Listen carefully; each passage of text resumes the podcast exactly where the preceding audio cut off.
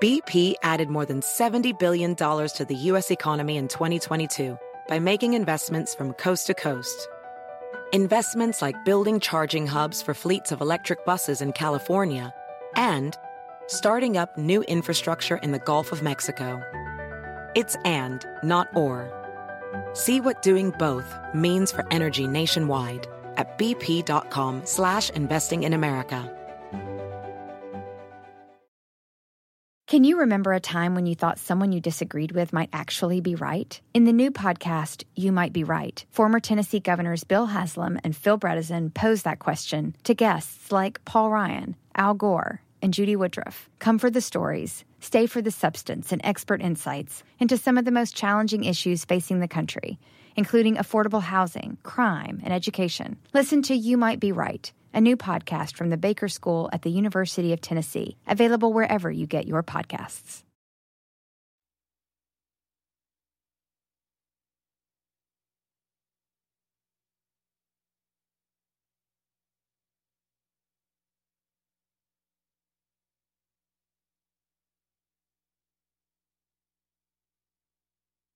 Aquí mismo lo anticipé hace que sería un par de semanas. El nuevo plan de estudios de la CEP, con el que se planteaba erradicar el neoliberalismo desde las escuelas, ya quedó suspendido. Y es que era obvio que esto iba a pasar, porque se trató desde el principio de una cosa sin fundamentos, sin bases, una cosa mal hecha. En resumidas cuentas, una muestra de cómo la política educativa en este país importa menos que nada, de cómo el futuro de los niños, las niñas, no importa, pasa de noche en Palacio Nacional. La Secretaría de Educación Pública no va a aplicar este programa piloto del plan de estudios para 960 escuelas de nivel preescolar, primaria y secundaria como se tenía contemplado que ocurriera a partir de este 29 de octubre. Sin embargo, la titular de la dependencia, Leticia Ramírez, fue incapaz de reconocer que esto se debía a todas las inconsistencias y errores del programa. Y lo que dijo fue que la suspensión se debía al acatamiento de los amparos promovidos por diversas organizaciones de la sociedad civil como Educación con Rumbo, que sí, efectivamente se presentaron amparos.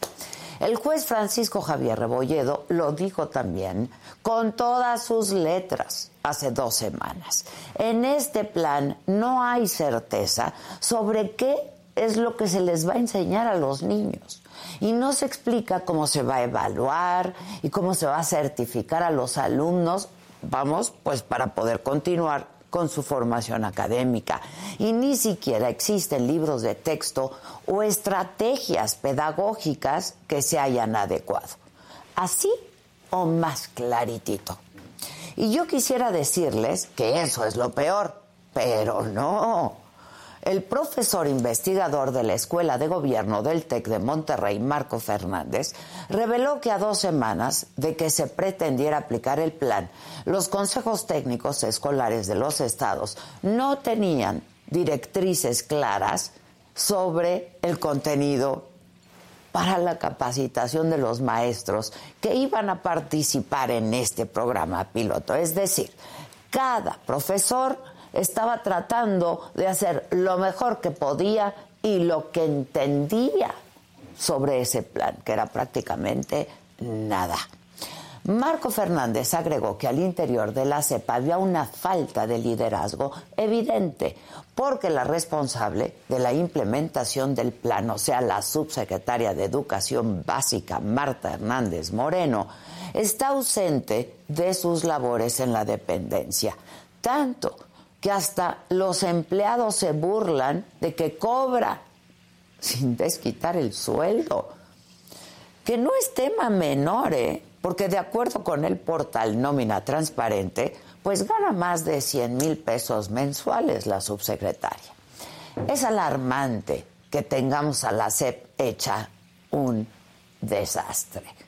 Es una calamidad, una de las dependencias más importantes para cualquier gobierno que piense en el futuro esté a la deriva. Además, es incapaz de reconocer su notoria incompetencia, porque a pesar de los amparos, de la resolución de un juez, la SEP dijo el martes, durante la reunión nacional de autoridades educativas estatales, que van a seguir con la defensa legal de ese sinsentido al que llaman nuevo plan de estudios. Tenemos a 1.5 millones de niños y niñas fuera de las escuelas por la pandemia. Un plan de estudios que no se quiere tomar en serio. Pienso que más bien quienes deberían regresar a las escuelas para saber cómo se hace una verdadera política pública son los de la CEPA, empezando por quienes la encabezan. Yo soy Adela Micha y ya comenzamos. Y así comenzamos.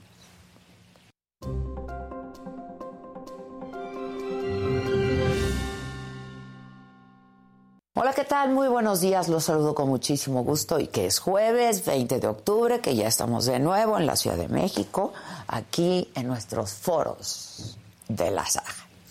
¿De qué vamos a hablar esta mañana? Bueno, eh, en Palacio Nacional se informó que en septiembre se registraron 90 homicidios al día en promedio, un aumento con respecto a agosto, cuando se reportaron 86.7 homicidios al día.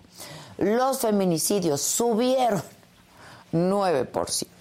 En agosto hubo 71 casos, en septiembre 78.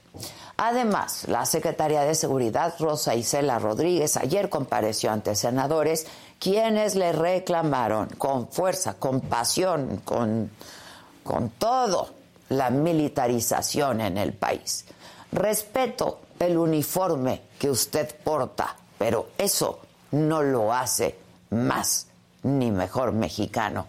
Así le dijo el senador Germán Martínez al secretario de la Defensa, el general Luis Crescencio Sandoval, que estuvo en la comparecencia de la secretaria de Seguridad, acompañándola. En Tabasco, el secretario de Gobernación, Adán Augusto López, endureció sus críticas de nuevo contra gobernadores de oposición, como Samuel García de Nuevo León. Mientras nosotros hablábamos ayer con Samuel García en Monterrey, bueno, en Tabasco el secretario de Gobernación se fue contra él y dijo, se le hace fácil levantar el teléfono y pedir que le manden más elementos de la Guardia. Actúa con hipocresía y con egoísmo, dijo el secretario. Samuel García le respondió, lo hizo por Twitter y dijo, no entiendo de dónde vienen sus ataques y calificativos hacia mí. Bueno, y en la información internacional, Liz Truss presenta su renuncia como primera ministra del Reino Unido. No puedo cumplir el mandato por el que me eligieron. Así lo dijo esta mañana, a 44 días de haber asumido el cargo. En los otros temas, Shakira causa revuelo con su canción, que además está buenísima, Monotonía. Y dicen que es la venganza cantada contra su expareja el futbolista Gerard Piqué. Julio César Chávez va a dar una última pelea de exhibición. ¿Quiénes lo van a acompañar? Sus hijos. De esto y mucho más, por supuesto, estaremos hablando aquí esta mañana, me lo dijo Adela, así es que esperamos que nos acompañe.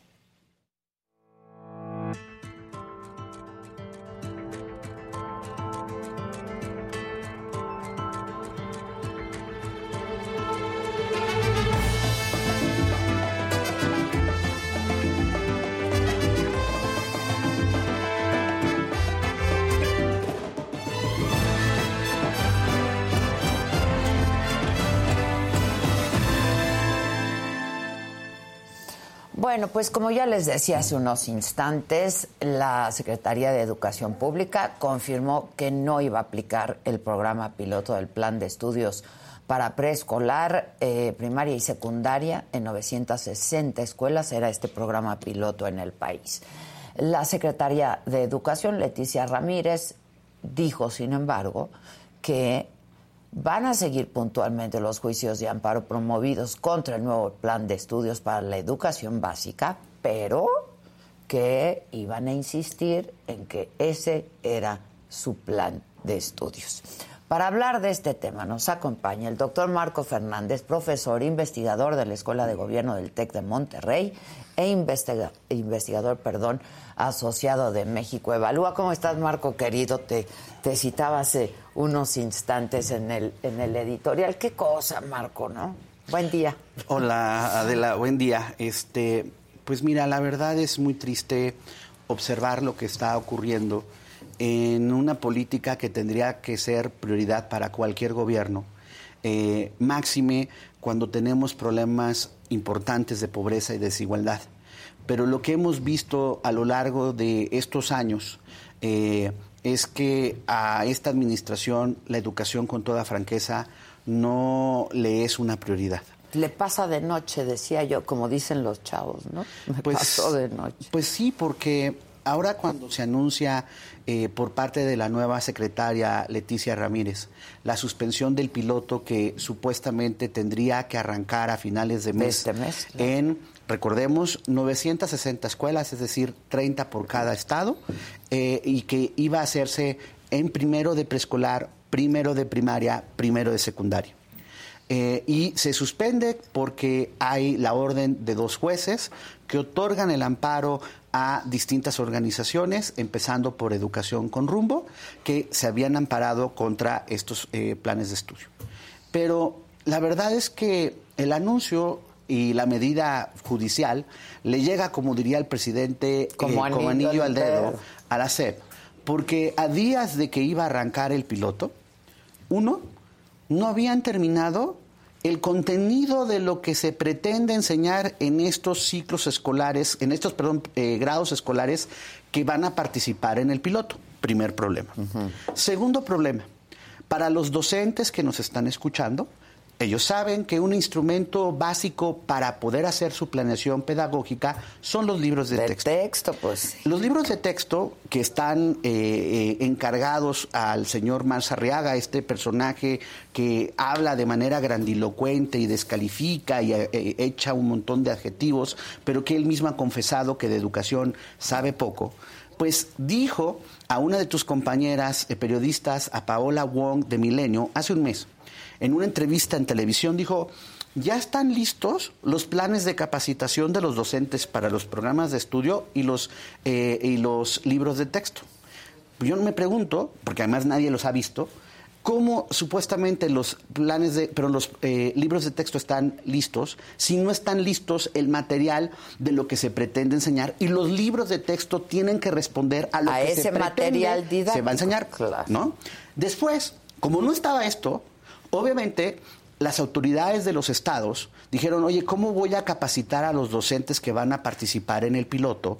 Porque se supone, eso dijo Delfina Gómez el 16 de agosto cuando se anunció los nuevos programas de, estudio. Y se fue. Y se fue. Además. Este, que, eh, que supuestamente se iban a capacitar a los docentes participantes en el, último mes, el último viernes del mes pasado y el último viernes de este mes, que son cuando se celebran los consejos técnicos escolares. Pero cuando empiezas a hablar con los maestros y con los secretarios de educación, digo, oye, ¿cómo capacitaron a los maestros el viernes del mes pasado? No, pues como no nos dio directrices la SEP, pues cada quien entendió lo que, pudo. Entonces, Obviamente, todos estos puntos que retratan a una autoridad negligente, que incluso mucho show de supuestos programas de estudio que ni siquiera están terminados y que no tienen nada de esta seriedad de las piezas que estoy eh, poniendo, pues se puede esconder debajo de la alfombra bajo el pretexto de lo voy a suspender por la orden judicial.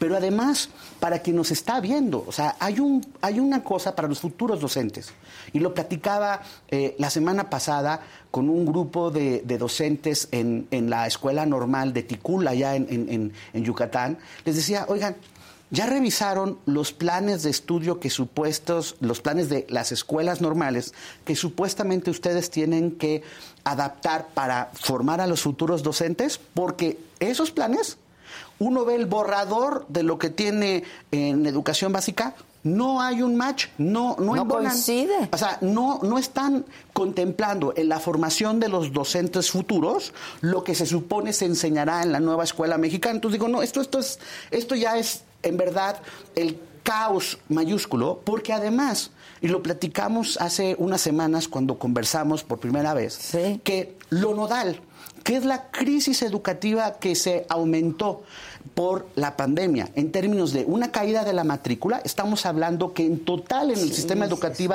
son casi un millón setecientos mil alumnos menos y en el caso de la afectación de, de, la parte emocional, en la parte de los docentes que están ahorita en las aulas, se la están viendo muy difícil porque como no hubo una medición de cuál es lo que dejaron de aprender los chicos estos dos años, pues cada quien lo está haciendo lo mejor posible. Y supongamos, para quien nos está viendo, si es profesor, profesora de quinto grado, los chicos que recibió saben que no tienen los conocimientos de cuarto traen como algo de tercero, algunos a lo mejor más avanzados de cuarto. Entonces, tiene dos retos fundamentales. Actualizar. nivelarlos. Nivelarlos. Y después ver cómo le hace para enseñar lo que se pretende en el contenido correspondiente al, al, grado escolar que enseña, quinto grado. Entonces, pues está difícil porque además este gobierno, en términos de la capacitación, convenientemente no lo dijo la secretaria en la reunión con sus colegas, ha recortado de tal forma la capacitación que en términos comparativos, que siempre son incómodos pero necesarios, Respecto al último año, por ejemplo, de Peña Nieto, que tenía muchos problemas este, también en, términos, educativos, de educación. Eh, pues este gobierno ha recortado el equivalente al 79% los recursos para capacitación docente. No. Entonces, pues la fotografía de todas las piezas, con franqueza, no es bonita y lo decíamos antes de entrar al aire. Esto, esto es una calamidad. Es una calamidad, pero creo que lo más triste es que lo estamos permitiendo como sociedad. Los papás, las mamás que nos están escuchando, yo no termino de entender con toda franqueza, y perdón que sea políticamente incorrecto, ¿por qué no le exigimos a nuestra autoridad, tanto federal como en los estados, que pongan al centro verdadero de su preocupación la educación. Es que sin educación no hay nada, no se puede. pues. Eso, la verdad, mira. ¿Cómo avanza un país sin educación? Hace unos meses, en el mes de mayo, publicamos junto con el periódico Reforma una encuesta que hicimos entre mamás y papás que tienen a sus hijas, a sus hijos en escuelas públicas de educación básica, es decir, preescolar, primaria y secundaria. Les preguntamos, oigan, eh, ¿ustedes consideran que ha habido afectaciones en los aprendizajes de sus hijos? 81% nos dijo que sí. Luego les preguntamos, ¿las escuelas están haciendo acciones para ir remediando esas afectaciones? 50% nos dijo que no. Que no.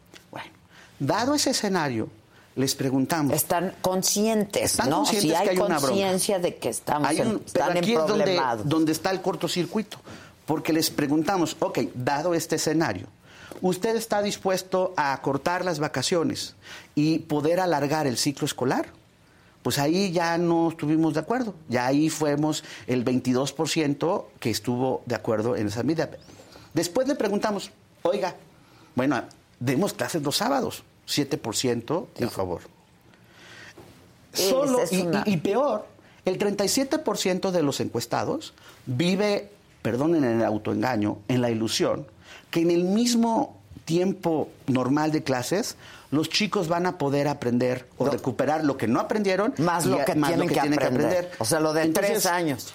Eso, no tres cursos. Eso desde mi punto de vista retrata también a una sociedad poco exigente, poco dispuesta a pelear el verdadero ejercicio de la educación al que tienen derecho sus hijas y sus hijos, sus sobrinas, sus sobrinos, sus nietas, sus nietos. Es muy preocupante también, ¿no? Porque este, como país, esta precariedad educativa que no empezó con nuestro gobierno. No, no. O sea, venimos de sexenios priistas y panistas que tampoco hicieron bien las cosas en materia educativa, pero este gobierno dijo que lo haría diferente, le dijo a los docentes que los iba a redignificar y ni, ni redignificar, ni siquiera es cierto que primero los pobres, porque justo los más afectados por la pandemia han sido los menos favorecidos y a ellos no les dieron un clavo para tener, por ejemplo, a través de esto, del celular, contacto con sus docentes para poder aprender a la distancia. Nada de eso ocurrió.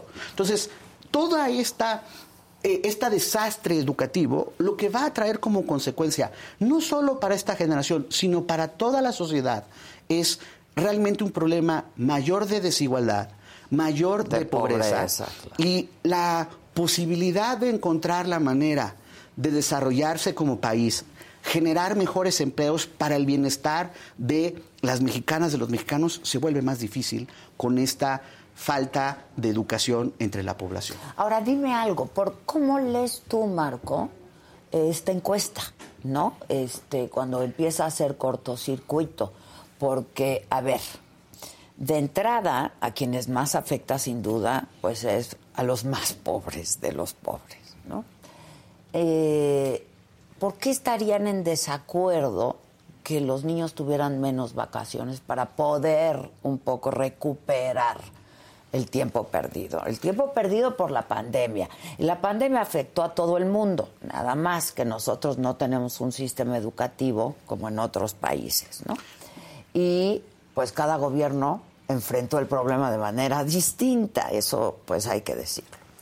¿Cómo lo lees? No me lo explico porque pues de entrada es gente que seguramente padre y madre tienen que salir a trabajar y pues que no tienen las vacaciones que tienen los niños. Yo solamente me lo explicaría en términos de primaria y secundaria porque a lo mejor los ayudan con, el trabajo Mira, o, yo creo que son varias cosas.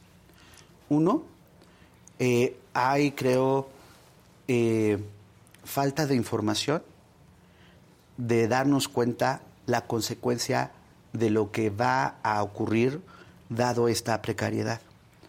O sea, lo vemos muy lejos. Pensamos que tarde o que temprano nos vamos a nivelar. Entonces, primero hay esta inconsistencia de información que diluye la capacidad de exigencia. Primer problema. Segundo, incluso no solamente entre el sector menos favorecido de la sociedad, sino también las clases medias y las clases más favorecidas. Claro. Ellos tampoco estuvieron muy dispuestos cuando la SEP, el ciclo escolar anterior, aumentó un mes de clases a realmente usar ese mes de clases adicional para recuperar también los aprendizajes. para quien nos está viendo, si creen que sus hijos, los que están en escuelas privadas, no fueron afectados por la pandemia, también viven en una ilusión. Claro. O sea, probablemente en un engaño. Es, menor la afectación respecto a las públicas, probablemente sí. Pero, pero de que las hubo, las afectaciones las hubo. Y el problema, o sea, yo tengo, esto es una anécdota, no quiero derivar de ahí todas las conclusiones, pero cuando justo tengo una sobrinita de nueve años que es como mi hija, yo le apoyo a, a, mi hermana. Y, y, fuimos a la escuela porque estábamos molestos que en ese ciclo, en esos 30 días adicionales, la escuela ya estaba anunciando un eh, campamento de verano. Y fuimos así, ¿cómo campamento de verano? Estos 30 días son para poder ir recuperando lo que no alcanzaron porque claramente las clases en línea y demás no fueron muy efectivas.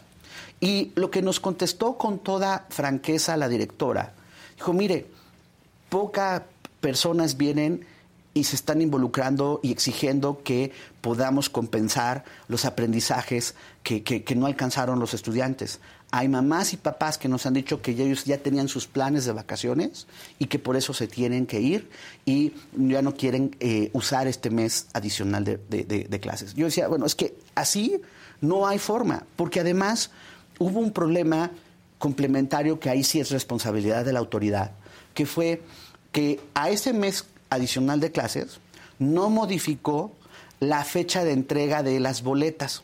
Entonces, tú entregaste boletas antes y tenías un mes extra de clases. y entonces todo el mundo en las escuelas públicas y privadas decía, a ver, espérate, si yo entregué calificaciones pues ya como que no queda claro qué voy a hacer en este mes. Claro, Entonces, incluso la propia autoridad, la verdad, eh, se equivocó respecto a no modificar. Estuvo bien que ampliara el mes, iba en la dirección correcta, pero, tienes no complementó con esto.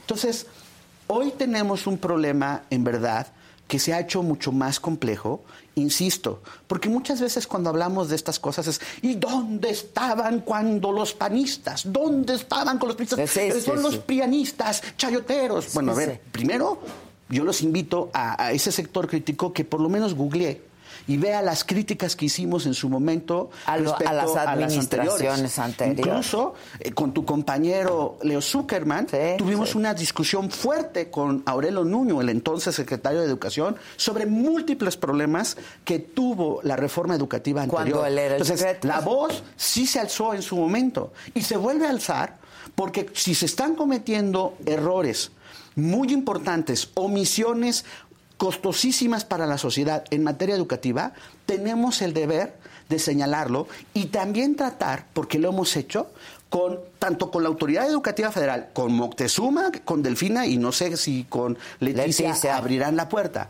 Pero tuvimos múltiples reuniones, les ayudamos, les decíamos, a ver, hay que hacer la evaluación diagnóstica para ver el impacto del aprendizaje tienen estos reactivos en la SEP. Y me acuerdo perfecto que Moctezuma dijo, no, bueno, Marco, espérate, porque cuando regresemos a clases presenciales la hacemos. Yo le dije, secretario, hay una probabilidad, y así ocurrió, que el ciclo escolar 21-22, la mayor parte sea a la distancia. claro. Necesitan los docentes tener un instrumento para saber cómo, ¿Cómo están los alumnos. Claro. ¿Por qué, por ejemplo, no llegaron a un acuerdo con los señores de Telcel, con los señores de Movistar, con los señores de ATT, para dar gra datos gratis para bajar el contenido de la plataforma de Aprende en Casa. Eso no lo hicieron. Y perdón, para o que nos lo darles vean. el instrumento ya con la... con- Para que con- nos vean, en Colombia sí llegaron a ese acuerdo con el señor Slim. Claro, y ¿ok? aquí no. Entonces yo digo, bueno, a ver, perdónenme, o sea, no es como que solo les criticamos y no nos acercamos para tratar de ayudar. Hoy yo sí puedo decir con orgullo que, por ejemplo, desde el TEC de Monterrey, sí, universidad privada, porque Privada, luego dicen, pues ah, sí, no, bueno. los privados. Bueno, pues sí, hemos asumido nuestra responsabilidad social y desde el año pasado 2.500 de nuestros chicos han dado tutorías a más de 8.000 chicas, chicos de la De media superior pública, de la media superior pública de Nuevo León y lo estamos ahora también haciendo en Guanajuato y próximamente en Querétaro. Porque no solamente criticar, es tratar de decir, miren, sabemos de la investigación educativa que, por ejemplo, entre pares se puede aprender bien. Entonces, ¿cómo preparar material? niño mayor, ¿Cómo hacer? Exacto. ¿no? ¿Qué es lo que hemos estado haciendo? O sea, los chicos de licenciatura, de las diferentes licenciaturas, están dando ahorita eh, clases en matemáticas y en la parte de, de- de comunicación para complementar lo- el esfuerzo que los profesores de los chicos de los, de los diferentes subsistemas de la media superior en Nuevo León y en Guanajuato están haciendo para ir nivelando. Entonces, Claro que se puede hacer acciones. O sea, querer es poder. O sea, falta voluntad esa política. parte- esa parte, eso nosotros acercamos con Delfina. y ¿Y dijimos, qué les "Ya decía Delfín? hay que verlo, sí, espérame tantito. Es Es, que que, no las entrevistas son muy tantito. difíciles, porque yo le decía, bueno, salga, salga por favor a explicar a la opinión pública qué es mis vidas se están haciendo porque allá afuera hay mucha incertidumbre.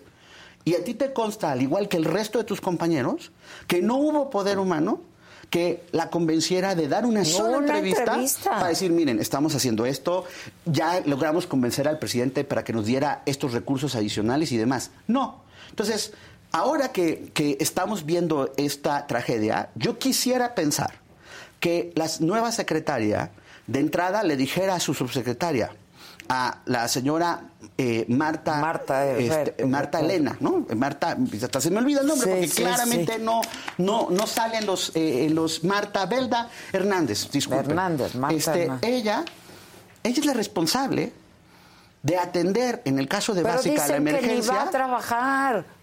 Los propios gente de la SEP ironiza al respecto. A mí eso me parece inaceptable, porque estamos en Porque una además la emergencia. secretaria también tampoco sabe, le preguntan, y no sabe. Pues es que yo no sé cómo, la verdad, no la prepararon bien para esa entrevista con tu compañera en Sí, Televisa. que fue Paola, ¿no? y- Paola o Daniel, no me acuerdo, Daniel. Este, y la derrapada que dio terminó mermando sustantivamente su credibilidad en la comunidad. Entonces, ni modo, fue un error. Yo quisiera pensar que aprendió de él y que, ok, ya lo está corrigiendo y que ahora sí va a ir a los espacios como Claro, este que y de venga otros. aquí, que diga, diga, "Miren, a ver". a ver, estamos haciendo estas, estas medidas porque tenemos la urgencia de recuperar estos miles de chicos que abandonaron la escuela. Ya conseguimos el recurso para una evaluación diagnóstica para quien nos ve. A ver, a inicios de- del ciclo escolar, el organismo que se llama Mejor Edu, que sustituyó al Instituto Nacional para la Evaluación de la Educación, dijo, aquí está una prueba, y la subió al Internet. Y les dijo a las escuelas, cada quien bájela, haga la cooperacha para imprimirla, No, autocalifíquenla y entonces ustedes hagan sus propias rutas de recuperación. Díganme, perdón, si eso es serio. es surreal. Esto Entonces, no, no es, eh, esto es- no es serio. No es de un país serio. O sea, Perdón. yo dije, bueno, ¿cómo la van a imprimir las escuelas rurales? ¿Qué van a hacer las muchas ni comunidades que no tienen? tienen. O sea, no tienen los recursos. No ¿Cómo saben es? en qué país viven, Y ¿o perdónenme, o sea, ahí es donde ya es inevitable explotar. Porque para lana, para el, para el tren Maya, para dos bocas hay y a manos llenas. Pero ni siquiera Y para poder hacer una prueba diagnóstica, para poder capacitar al docente, para contener emocionalmente a sus chicos. ¿Para eso no hay dinero? Le bajan el O presupuesto. sea, eso es lo que a mí me parece que evidencia que está bien bonito el discurso de primero los pobres, pero en los hechos yo no observo acciones que justo atiendan una política que sería la primordial para atender el problema de la pobreza y de la desigualdad, que insisto, no empezó en este gobierno, teníamos un problema serio anterior, pero lamentablemente se profundizó por la pandemia y aún más porque el gobierno ha sido negligente para atender la emergencia derivada de la pandemia. Y los retrata de cuerpo entero, ¿eh? De cuerpo entero. Sin duda alguna. Porque suena muy bonito decir primero los pobres, ¿no? Incluso, Este, irónicamente, eh, la semana pasada, cuando el presidente, para variar en sus mañaneras, descalificó a quienes promovieron el amparo contra los planes de estudio, que porque los conservadores querían evitar la educación pública. Yo lo primero que pensé, dije, oiga, ¿dónde estudia su hijo, el menor? En una escuela privada, ¿no? O sea, digo, así como que el ejemplo de que él cree en la pública, pues de entrada no.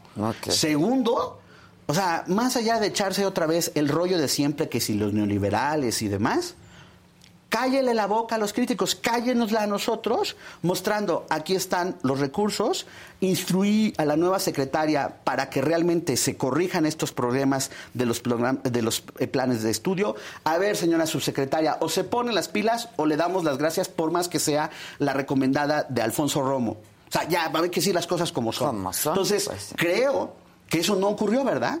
Entonces, solo descalificó y yo no observo hasta ahorita ninguna acción que haya sido instrumentada, lamentablemente muy cercana, muy cercana, Delfina o Leticia Ramírez al señor presidente, y no le sirvió la cercanía para convencerlo a tener los recursos necesarios para implementar las políticas que urgen para atender esta emergencia. Es que hay tareas de, de- de- de mucha importancia para este gobierno, que como tú decías, es el tren Maya, dos bocas, eh, ¿no? El AIFA que nadie usa, una refinería que no refina, ¿no? Y este es terrible lo que está pasando.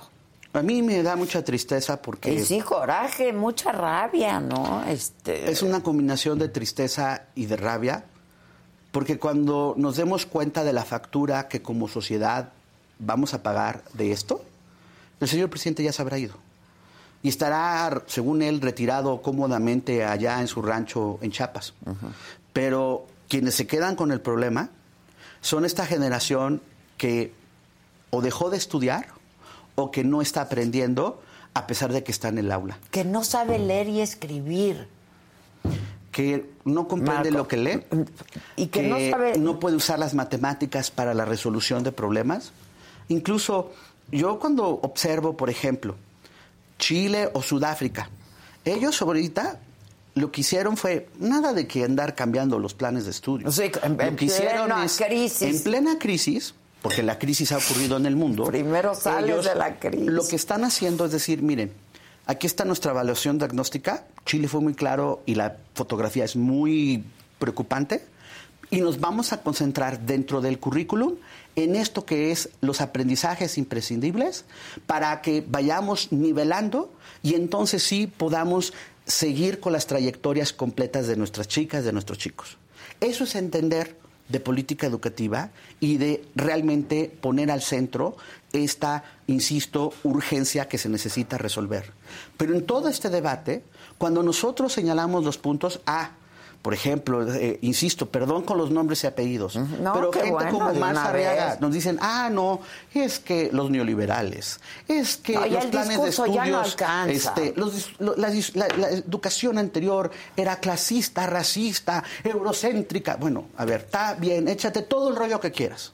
Dime qué han puesto sobre la mesa para mejorar la estrategia de pedagogía en las aulas. Neoliberal. Ayudar a los maestros que están viviendo en carne propia el problema y poder atender a sus estudiantes.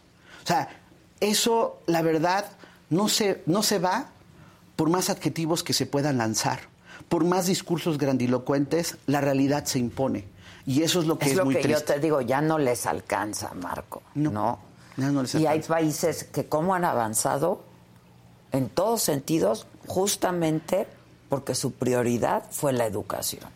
Y, hay muchos ejemplos de países que, que, así lo han hecho. Y lo más molesto, y es que a lo largo de los sexenios, sexenios van, sexenios vienen, ni los priistas lo hicieron, los panistas tampoco lo hicieron, y ahora los de Morena tampoco lo están haciendo, ni siquiera ponen al frente de los puestos clave de la educación a gente que entienda de educación, que más allá de la politiquería esté dispuesta a remangarse y empezar a corregir el problema. Arrastrar, el, lápiz, arrastrar el lápiz. Ya están todos viendo. A ver, Lujambio lo vio, que en paz descanse, pero lo vio como trampolín porque quería ser candidato presidencial.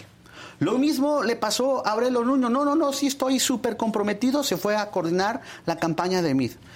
La señora Delfina Gómez ya está lista para la campaña de la, este, del Estado de México. Así no se puede. Así no se puede. O sea, tenemos más ahora, insisto, una crisis que se profundizó. Venía de antaño, llegó la, la pandemia se empieza a profundizar la desigualdad y lejos de tener una autoridad que entienda el sentido de urgencia de la emergencia, pues actúa como si nada hubiera pasado. Como si no hubiera habido aquí pandemia, ¿no? Si no hubiera pandemia, se pone a discutir que va a haber unos planes de estudio nuevos que ni siquiera ha terminado y pues tenemos el retrato del desastre que hoy enfrentamos. Sí, y, y un programa de estudios que, perdón Marco, no se entiende, ¿no? Pues sí, tiene... Yo no sé ustedes, expertos, si acaban de entenderlo. Digamos que tiene áreas de mejora sustantiva. Este, por decirlo este, amablemente. Pero muy amablemente, ¿no? Sí. Y ustedes están en la mejor disposición y lo han hecho, ¿no? De, o sea, pues y, y, y, hablarse con franqueza en una sociedad democrática. O sea, podemos en muchas cosas no estar en desacuerdo, en, en acuerdo, pero asumo que sí nos debería de unir el interés por tratar de ayudar a resolver el problema educativo. Eso toma, va a tomar tiempo, pero de entrada, o sea, uno observa, al menos hay una esperanza. Y la esperanza que yo observo es que en algunos estados la autoridad ya entendió que no puede esperar a su contraparte federal y está poniéndose las pilas. Y ojalá que más estados entiendan. Como dices, Guanajuato y Guanajuato, Querétaro, estados que acabamos de visitar apenas, este, Querétaro también. Eh, o sea, estados que ya entendieron que no pueden esperar la luz federal. Hay gobiernos también de Morena que están empezando que yo quisiera entender que van a poner la educación al centro, pero hasta ahorita no hay los signos. O sea, yo no veo dónde están las, las señales claras en Sinaloa, en Sonora, ahora en Tamaulipas, para decir, miren, está clara la urgencia, traemos un desastre, estos son los puntos que estábamos poniendo sobre las IES. La señora de Campeche está más entretenida con sus videos, en sus, audios, que, que ojalá, que ojalá en la hora del jaguar, o no sé cómo se llama, algún día le abriera el espacio a decir, miren, ante la emergencia educativa en Campeche, estamos haciendo X, Y, Z. Pero no, o sea, otra vez, o sea, ponemos foco, o sea, en cosas que no son eh, de la relevancia o que mostramos con show. No, es puro, pero es no- puro espectáculo. Pónganse a chambear, ¿no? Pues- Sí, y pues si sí. hay delitos que cometieron sus antecesores, que pues se que se presenten y que se persigan. Pero, Pero, esto, pero, pues en, en- al menos en el tema educativo, sí creo, en resumen, hay un retrato de una emergencia y ojalá que quien nos vea pueda entender que hay que alzar la voz. Que a tuitazos o solo quejándose no va a cambiar esto. Que sí necesitamos exigirle a nuestros gobernadores, a nuestro presidente, que tienen que poner al centro la educación, que no es una dádiva. El artículo tercero claramente Es de la Constitución dice que es un derecho. Claro, hay que y exigirlo, hay que exigirlo. claro. Y que ese derecho, ¿Por qué está tan... tan, pues tan- ahí donde, insisto, yo sí creo en que... el ostracismo también está la sociedad civil? ¿Qué pasa? Pues yo diría, en general, la sociedad sí le falta valorar más la educación. Bueno, la verdad. En su defensa también, pues están cuidándose de sobrevivir, ¿no? Pero, insisto, Un o sea... poco, o sea, ver, pues hay que aquí tenemos- sobrevivir tenemos, frente a la lado, pobreza, frente a la inseguridad, frente... El sector que acude a la escuela privada cree que esto no les va a afectar y eso es de una miopía mayúscula porque es no entender que la falta de oportunidades educativas a la sociedad merma la cohesión social, pone problemas más graves de los que ya tenemos en términos de desigualdad, de violencia, de problemas del crimen y demás. Claro que nos afecta. Del otro lado, también nos falta, a lo mejor por falta de información, otros porque están con otras urgencias, pero pocas veces levantamos en su conjunto la voz, insisto, para exigir mejor educación. Y mientras eso ocurra, el costo político de hacerse guaje respecto a la emergencia no es tal. Y por eso Claro. pueden anunciar lo que se anuncia no y no pasa, pasa, nada. Claro. Se van de candidatas, no pasa nada, ¿no? Pues yo no sé qué va a presumir la verdad en campaña, porque en educación, pues así como que logros no hubo. Y además está el antecedente. Del diezmo. Pues del diezmo, este. Y el problema, digo, yo soy del Estado de México, es la tragedia, porque del otro lado, digo, tenemos un gobierno pésimo en el Estado de México, perdón. O sea, igual de negligente ha sido el gobernador en términos de no poner al centro de la, la educación en el. Estado de México.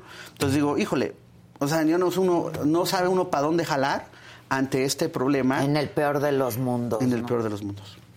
Terrible. Mira, ya estaba enojada, pero ya estoy muy, muy enojada, Marco.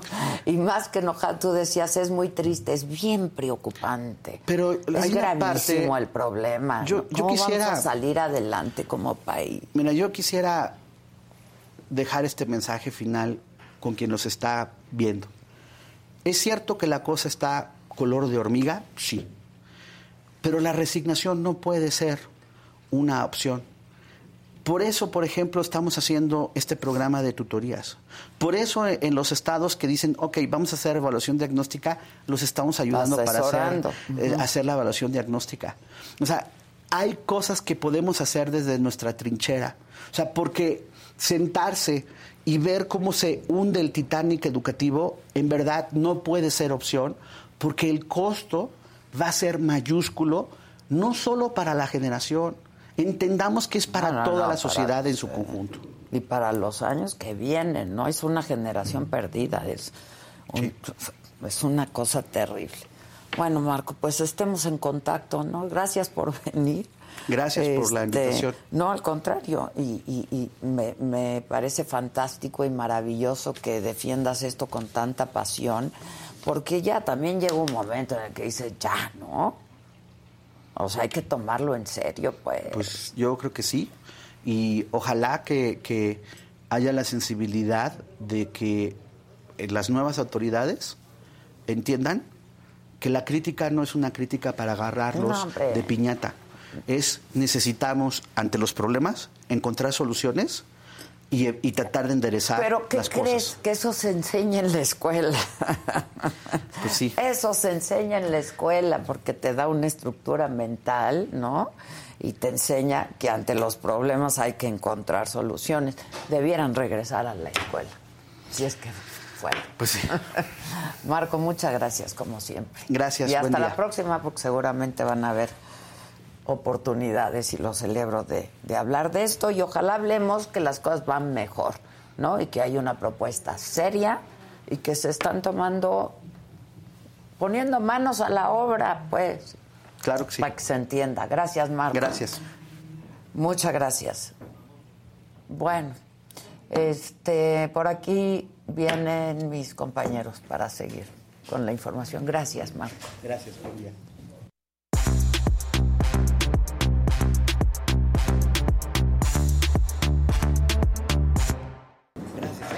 A ti, Marco, querido, gracias por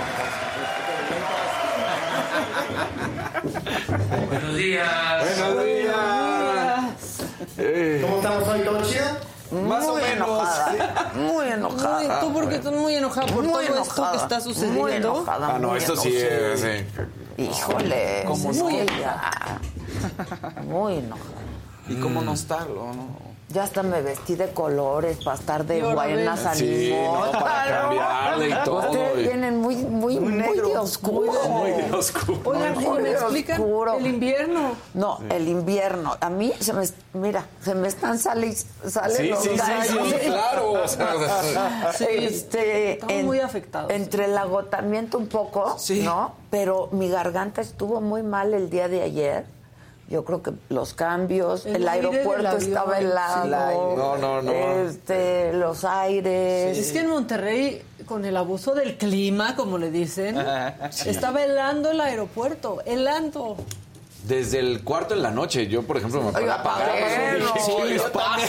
Claro. Sí, yo también dije, ¿por qué? No, este aire, no, aire Yo sacaba no. la cobijita extra diaria. Porque además dijimos en Monterrey va a hacer mucho calor y no. No, No. Fresco. No, nada. Pero la verdad es que nos fue muy bien. Yo Sí. agradezco muchísimo todas las atenciones por parte eh, de quienes nos asistieron allá en Guanajuato. Creo que hicimos cosas bien padres, bien interesantes. Bien Conocimos gente increíble.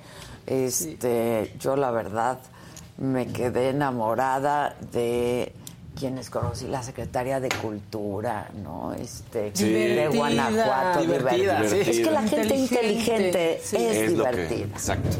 De verdad, la gente inteligente. Yo la gente más divertida que conozco es la gente más inteligente que conozco.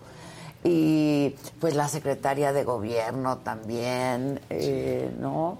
El secretario de Economía. Sí, sí. Grimaldo. Eh, Grimaldo. Nuestro amigo Grimaldo. ya Grimaldo. va a tener un programa en la saga. Es nuestro Sí, ya. amigo personal, No, ya. es nuestro Ya. amigo personal. Yo quedo muy agradecida. Y luego ayer en Monterrey, este, que, que transmitimos desde un lugar. El lugar estaba espectacular, increíble. increíble.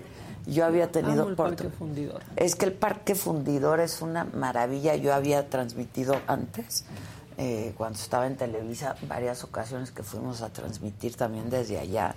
Eh, pero cada vez está mejor y está increíble. Y pues nada, estuvimos con el gobernador y Samuel García, que se puso ahí este, bien interesante también la conversación por este intercambio ¿no? de descalificaciones eh, por parte del secretario de Gobernación, o sea, Los descalificando a los gobernadores, los hechos, Los hechos. los Hechos. hechos, este, Sí, no, mal, mal, mal. que debiera ser al contrario, ¿no? Su chamba es otra, Claro. pues, este, y luego acabamos la entrevista y también hubo intercambio epistolar ahí en Twitter del secretario de, de- perdón, por parte del gobernador de Nuevo León diciendo, pues no sé por qué me están diciendo esto. Y fíjate, ahora que estaba aquí Marco diciendo, Nuevo León es un ejemplo, Guanajuato es otro ejemplo, De educación. que dijo, nosotros no podemos esperar. Claro. Claro, claro.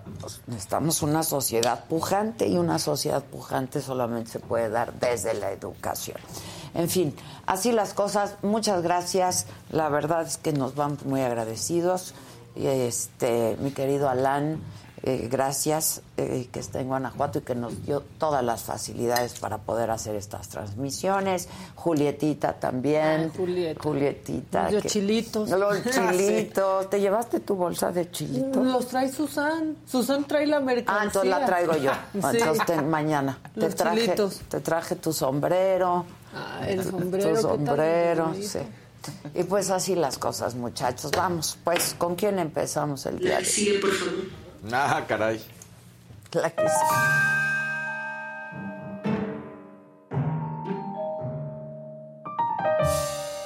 ¿Se quieren volver a enojar? Pues es que, mira, yo vi buena parte de la comparecencia, ¿no? Este, ¿De Rosa Isela con sus chambelanes? de Rosa Isela con sus chambelanes. O sea, el secretario, el general secretario. La, ¿no? la manera en que. Muy penoso todo ya. De veras, ya, ya, ya. Esto no es un país serio. Pero aparte Muy fueron de verdad nada más de acompañantes, porque no abrieron, no abrieron la boca, eh, pero, pero vámonos, o sea, son muchos actos en esta, en esta situación. Primero, Pues vamos con el primer. Pues sí, Germán Martínez, la verdad. Habló bastante fuerte y aquí rescaté como los últimos, los últimos minutos de su discurso, pero Germán también, eh, apacíguate, porque un día, o sea, en serio, en serio, yo Muy decía, apasionado, pero también. denle su bolillito. Pues sí, pero lo dijo bien, ¿eh? Lo Lo, dijo lo que bien. dijo, lo dijo bien. En el lugar donde usted nos vituperó en septiembre, murieron los niños héroes de Chapultepec. Ellos tuvieron unos compañeros de armas que pelearon por amor a México y no eran mexicanos. Se batieron en muchas trincheras, incluida la batalla de Churubusco. Murieron a manos del ejército invasor norteamericano. Nacieron en otra tierra, pensaban distinto, hablaban otra lengua, tenían otra bandera verde y amarilla que decía Irlanda por siempre. Tenían otro comandante, el capitán John O'Reilly. No eran traidores, señor Sandoval. Eran el batallón de San Patricio. Los mexicanos que pensamos distinto a usted, también amamos a México, aunque solo seamos simples ciudadanos. Luchamos en distinta trinchera, pero nos cobija la misma bandera. Le respeto, señor Sandoval, pero el alto mando de general solo lo merecerá frente a la historia. En uso de la palabra, la senadora Eunice. Híjoles, es que. Estuvo fuerte. Dicen la, No. la verdad. Es que da coraje, Oye, da coraje. O Sí, sea, ahora- es como Marco ahorita que ya, ¿no? Te o sea, te enojan, apasiona, sí. güey. Ya llega un momento en el que dices. Ahora, ¿por Y la qué? actitud del general es como de. Totalmente O displicente. sea, fue de acompañante, Sí, ¿no? sí, Sí, sí, sí. nada más iba No- ahí no dijo escoltando. nada, no. Y es que hay que recordar Veía. lo que dijo el general secretario el día de los niños héroes, que los comentarios tendenciosos pues buscaban alejar a la ciudadanía del es ejército. correcto, ya metiéndose ¿no? en política también. ¿no? Entonces, o sea, Bueno, pues ese, la verdad, fue enérgico, fue duro y sí fue respetuoso, porque hoy escucha a Germán Martínez que decía, es que yo no falté al respeto Y la para verdad nada no. y no tengo aspiraciones No, políticas porque no, Ah, tengo sí. ni partido. Yo ni partido tengo, yo no tengo ninguna aspiración Sí. política nos cobija la misma bandera, dijo, aunque estemos en trincheras distintas. Como lo dicen, no y la somos verdad, mexicanos de sí. mayor o menor valor, ¿eh? No, o sea, somos todos mexicanos. Pero el sello o de sea, la- cada quien puede. Estaba hasta ronco Germán Martínez. No, le salieron gallitos como a mí Sí. también. Mira, me están saliendo. Le temblaba Salen, la salen, me salen los Pero el gallitos. sello de la se, notaba la impotencia. Sí. Así de. Se notaba la, la- a ver, apasionado, muy real, porque eso pienso, de, de Germán Martínez, a diferencia de Lili Telles, porque Ah. también hizo Sí, teatro esa se ayer. te andaba que- olvidando, sí, pero, pero no, es que yo la me le eché, me, me dormí como a las 2 de la mañana, ¿ustedes? También. También. ¿Qué? Yo a las diez y media. Ya No, caíste, yo como no. a las 2. No podía. Yo porque tuve gastritis. ¿Qué pasó? Llega una edad en que horrible. regresas de un viaje yo- con gastritis. Sí, sí, sí, sí. Yo decía, Colitis, gastritis, Sí, no. los gallos. Pero no importa, nosotros podemos seguir de gira. ¿eh? Claro, Me lo dijo Adela Si alguien nos quiere llevar, Llévenos. podemos seguir de gira. Este, no, Lili Telles, híjoles. A ver. Voz impostada. O sea, sí, sí. teatro, sí. lo tuyo es puro Mira, como, como decía este Zavala el otro día, ¿no? Te puede gustar o no gustar su estilo. Este, a mí no me gusta. A mí tampoco. A mí no me gusta. Yo prefiero el estilo de Germán, ¿no? Y de otros. Sí. A mí, pero vamos a verla. Y no. Le voy a entregar esta lista. Esta es la lista que el presidente López Obrador por cobardía no pone en las Concluya, mañaneras. Esta es la lista de los verdaderos está criminales. excedido. Se la voy a entregar, general, y lo reto desde aquí, en nombre de los ciudadanos de México. Lo reto, general, Concluya, a que cumpla senadora. con su deber. Ya no se sirva de la patria. Concluya, la patria, a la patria, senadora. usted y su élite. Su grupo deben servirla. parlamentario tendrá otra oportunidad de exposición. En uso de la palabra, la senadora Lucía Trasviña del grupo parlamentario de Morena.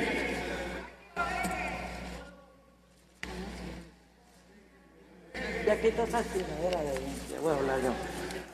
¿Qué pensaba Lili? A mí- que iba a agarrar la. A ver, a ver, pancarta? pero además, pues no, no, no, los retos, señor, se- es el general secretario también. La diferencia de estilos, ¿no? No. Uno que, uno que se lo Sí. crees que, que simpatizas con él. no le faltó, o sea, secretario. no faltó al respeto nada. Nada. Pero Fue aquí durísimo. muy teatral, Exacto, ¿no? muy Muy, te- muy, muy. Y te reto y te De voy a persona- demostrar y... De una persona que Lilita dice, habla mucho y de pronto no va a la hora de la hora, brilla por su ausencia. Sí, Se abstiene cuando le conviene, sí. ¿no? No, no.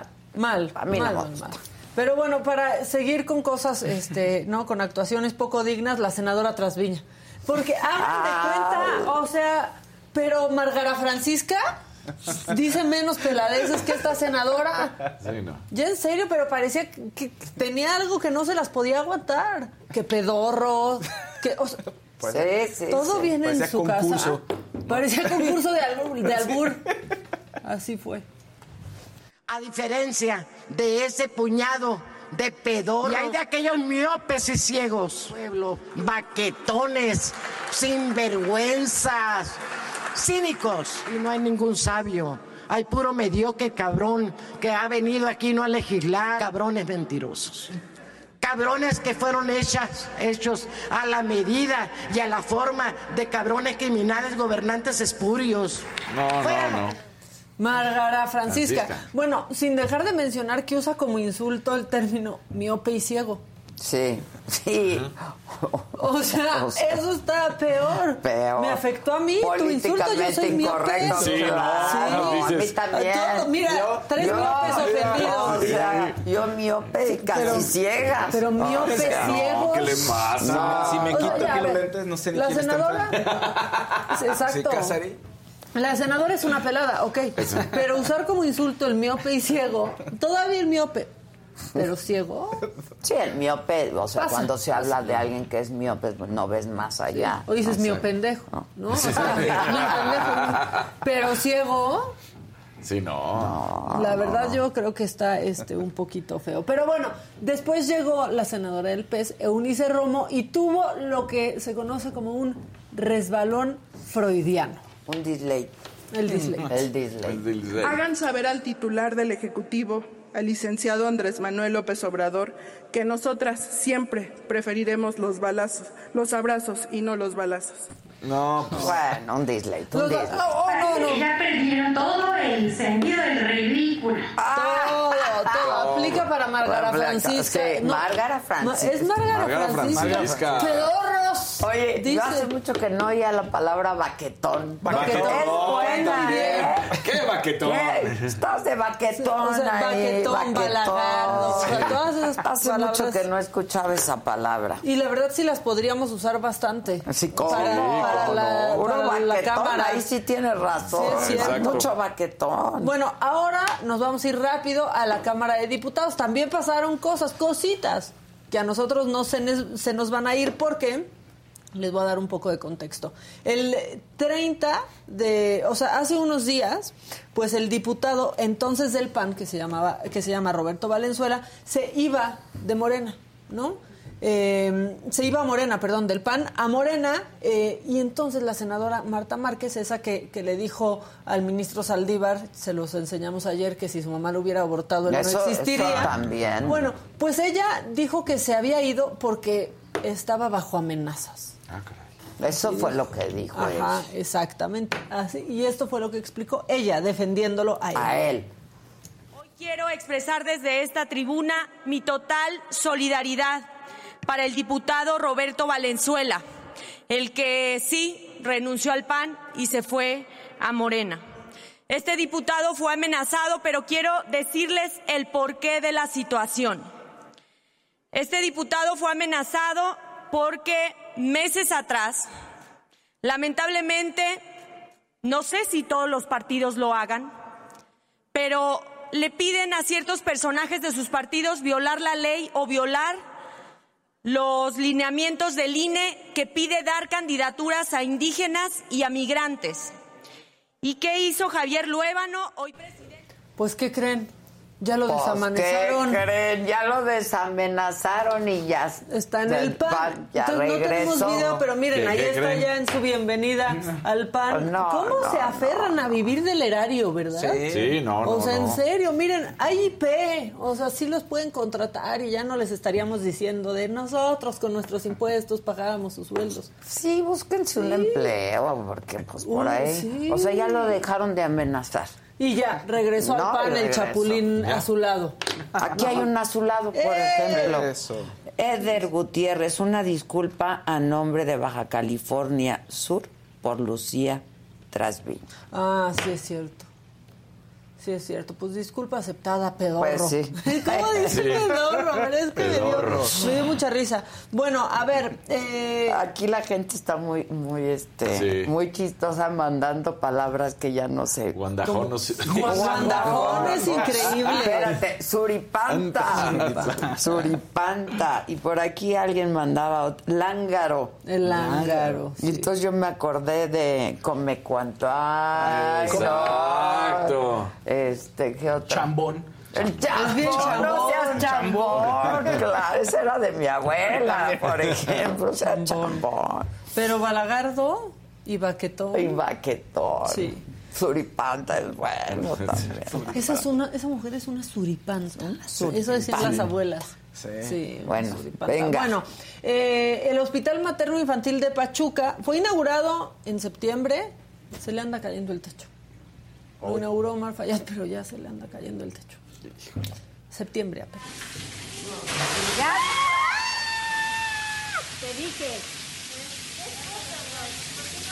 Ay, está güey, yo pensé que era video. Y me estás viendo, güey. Y huele feo. Lo dicen. Te dije. Ay, güey, yo pensé que era video. Güey. Y me estás viendo, güey. Permanentes Sí. como un papel. Sí, ahí va, queda así. El techo así como... Exactamente. Aguado. Como de cartón que. Ah, pues así yo también inauguro. Qué bueno Pues que no había sí. nadie en la cama, ¿no? Oye, pero, o sea, hay escenografías que aguantan más, en serio, apenas en septiembre, y aparte, pues el equipo que se echa a perder por mojarse y demás. Bueno, eh, ayer en Tabasco, pues la verdad, muchos festejaron, se convierte en la entidad número 30 en aprobar el matrimonio igualitario. Fueron 22 votos a favor, 6 en contra y 7 abstenciones de algunos tibios o flojos que dicen, ya no me voy a meter, mira, yo me abstengo, total, ya va a pasar. Y todo era risas y diversión hasta que una diputada quiso presentar una propuesta para modificar el dictamen final. ¿Qué dirán ustedes, una diputada del PAN? Sí. No. ¿Quién? Que es No. una diputada del PRI, Soraya Pérez. Porque su explicación es hermosa. Oigan, nada más rápido. También Dos Bocas se inundó, ¿eh? Sí. Ah, sí. Tenemos imágenes. Lo que no se inunda es Texcoco. Lo que se iba a hundir, ¿se acuerdan? Sí, ah, sí, sí. Por el A lago. ver, venga, mamáquita. Echen a la diputada. porque es mi intención proteger la institución del matrimonio y que ésta siga determinándose como la unión entre el hombre y la mujer. Déjenme con mucho respeto y les ruego tolerancia para que me permitan exponer mis argumentos. Primero, la palabra matrimonio proviene del derecho romano y del latín matrimonium, que está asociado al vocablo mater, que significa matriz, madre, en alusión al acto de la procreación. En el derecho romano. Pero no paró ahí, o sea, se siguió hundiendo más como dos bocas. Y entonces siguió exponiendo su punto. Perdón si estoy siendo intolerante con que alguien quiera quitarle los derechos a otra persona. No, pero pues claro. Siguió, siguió, siguió. Es un dislate. Vengo aquí en uso de mis derechos políticos y de mis libertades. Y también en representación de distintos líderes y dirigentes de diferentes expresiones de fe que me han pedido que haga escuchar su voz. Es la misma voz que desafortunadamente no se escuchó antes de poner sobre la mesa esta iniciativa. Tengo que decirlo, esta reforma, por su trascendencia, debió haberse discutido al menos en un parlamento abierto. ¿Por? ¿Por qué es un parlamento abierto? Y luego dice algo terrible que aparte no entiendo. Dice, no se trata de quitarle el derecho a nadie, pero tampoco se pueden destruir los derechos de otros. Sí. ¿Qué derechos se destruyen? claro. Entonces... Al- o sea, al aceptar el matrimonio entre personas del mismo sexo, ¿qué No. derechos se destruyen? Ninguno. Ninguno. Bueno, siguió y, y propuso hasta copiarle El que a no la quiera casarse con alguien del mismo sexo, pues que, Que no, no se case. Ya. Hay otro más. Ay, no. A ver. No se trata de negarle los derechos a nadie, pero tampoco de vulnerar el derecho de los que allá afuera, en la calle, también son mayoría. Tampoco se trata de negar la realidad. Hoy conviven diferentes tipos de uniones, pero el reconocimiento de los derechos de un... Solo quiero pedir que seamos razonables. Que Tabasco no solamente es México, Tabasco es Tabasco. Y mi petición es que reflexionemos sobre dos opciones. Sobre llamar a un parlamento abierto una consulta o aplazar esta decisión para construir entre todos, entre ciudadanos y legisladores, entre creyentes y no creyentes, una reforma que sí proteja jurídicamente a las Si esto no es un asunto de fe, señorita. Y aparte no ha visto el país parlamento abierto para que la gente sí. decida casarse. ¿Eso qué? Ya, que se cada quien se case con quien pedazos. quiera. Tabasco es Tabasco y Ciudad de México es Ciudad de México. Sí, claro. Y, Monterrey es Monterrey. Pero, ¿ven lo que les Tabasco dije? ahorita no es un Edén. No. Tabasco no es ¿Ven un lo que les Edén. dije que se aferran a vivir del erario? No, no, O sea, no. porque ¿qué ha hecho ella para ser diputada federal de 2018 a ¿Cómo dices que 2021? se llama? Soraya Pérez. Soraya Pérez. Y después ya se fue a, a Tabasco y estará desde el 2021 hasta, Hasta el 2024. 2024. Así ella que quieren antecedentes, algo, pues quizás que eh, pues es antiderechos y ha trabajado con Eduardo Verástegui y ha presentado incluso la película Ah. Oye, la de peli. Eduardo Con razón. Verástegui. Sí, ¿no? la película que ya presentó, ¿no? Sí, pero... ¿La pasada u otra? No, una nueva, ¿no? ¿O? Miren, ahí está, Ay, este es ay, inesperado, que la presentó hace como dos años o algo Ah, así. ok. y ahí está No, Soraya ese es hace Pérez. No hay Este, otra, ¿o sí? ¿O tiene pues, una Pues nueva? pero te Pues lo ojalá que no, la Creo verdad. que Ojalá no. que son del mismo corte casi todas. pero- Sí, pues No, ahí está. no. Ese es el antecedente de la diputada. Por cierto, pues ya solo faltan Guerrero y Tamaulipas de aprobar el matrimonio entre Sí, sí. Son los únicos dos y se están tardando. Sí, es que está... Parlamento abierto y la inventada. No, no, no, diciendo. no, no, prista.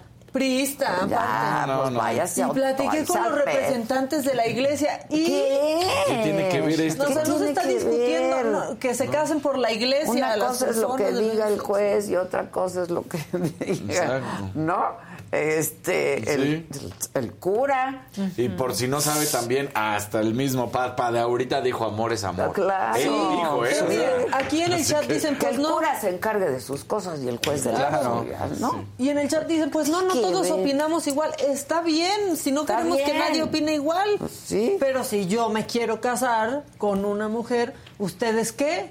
¿Van a mantener a la mujer con la que me case o me van a mantener a mí? No. No. Tu si trabajo. quieren, hasta yo los mantengo a ustedes para que no me molesten, pero ¿qué les pasa? O sea, ¿en qué les Ay, no, afecta que alguien se case? ¿Qué, qué dicen en el chat? No, Es que- alguien puso, es que no todos pensamos igual. Pues no. Y dice, Maca, sorry, pero tú tampoco toleras a quien no piensa como tú. No, yo sí tolero a quien no piensa como yo. No tolero a quien va en contra de mis derechos. Claro. Piensa como quieras. No dice el, el, el, el gurú del presidente. El respeto al derecho ajeno es la paz, Sí. Benito Pero ya se Cada le anda olvidando piense. mucho Benito Juárez. Hay un verdecito, Iván de la O. Los amo, Adela, eres la mejor. Maca, te amo en la más draga. Saludos desde El Paso, Texas. Nunca me los pierdo desde mi trabajo. Y una solito de Victoria Segura. Otra aportación, Casquivana y Talegón. Y miren, Ah, Talegón. bueno. ¿Y qué tal el salta para atrás? Ah, ¿Qué claro. me dicen del Ah, salta sí, para atrás? salta para atrás. Salta para atrás. Emma Gabriela acaba de resumir esta plática. Cada quien que coma por donde le dé hambre. Exacto. ya, hombre. Es que dicen aquí, hay quienes defendemos a la familia. Está bien, defiendan a la suya, yo defiendo a la mía, él a la suya, cada quien defienda a su familia. Sí, y su postura está muy bien. Sí. Perfecto. La que sigue, por favor. La- ¿Ya acabaste? Ya acabamos. Ah, la que sigue, por favor, a ver si levantan el- la monetización. Porque tú y yo.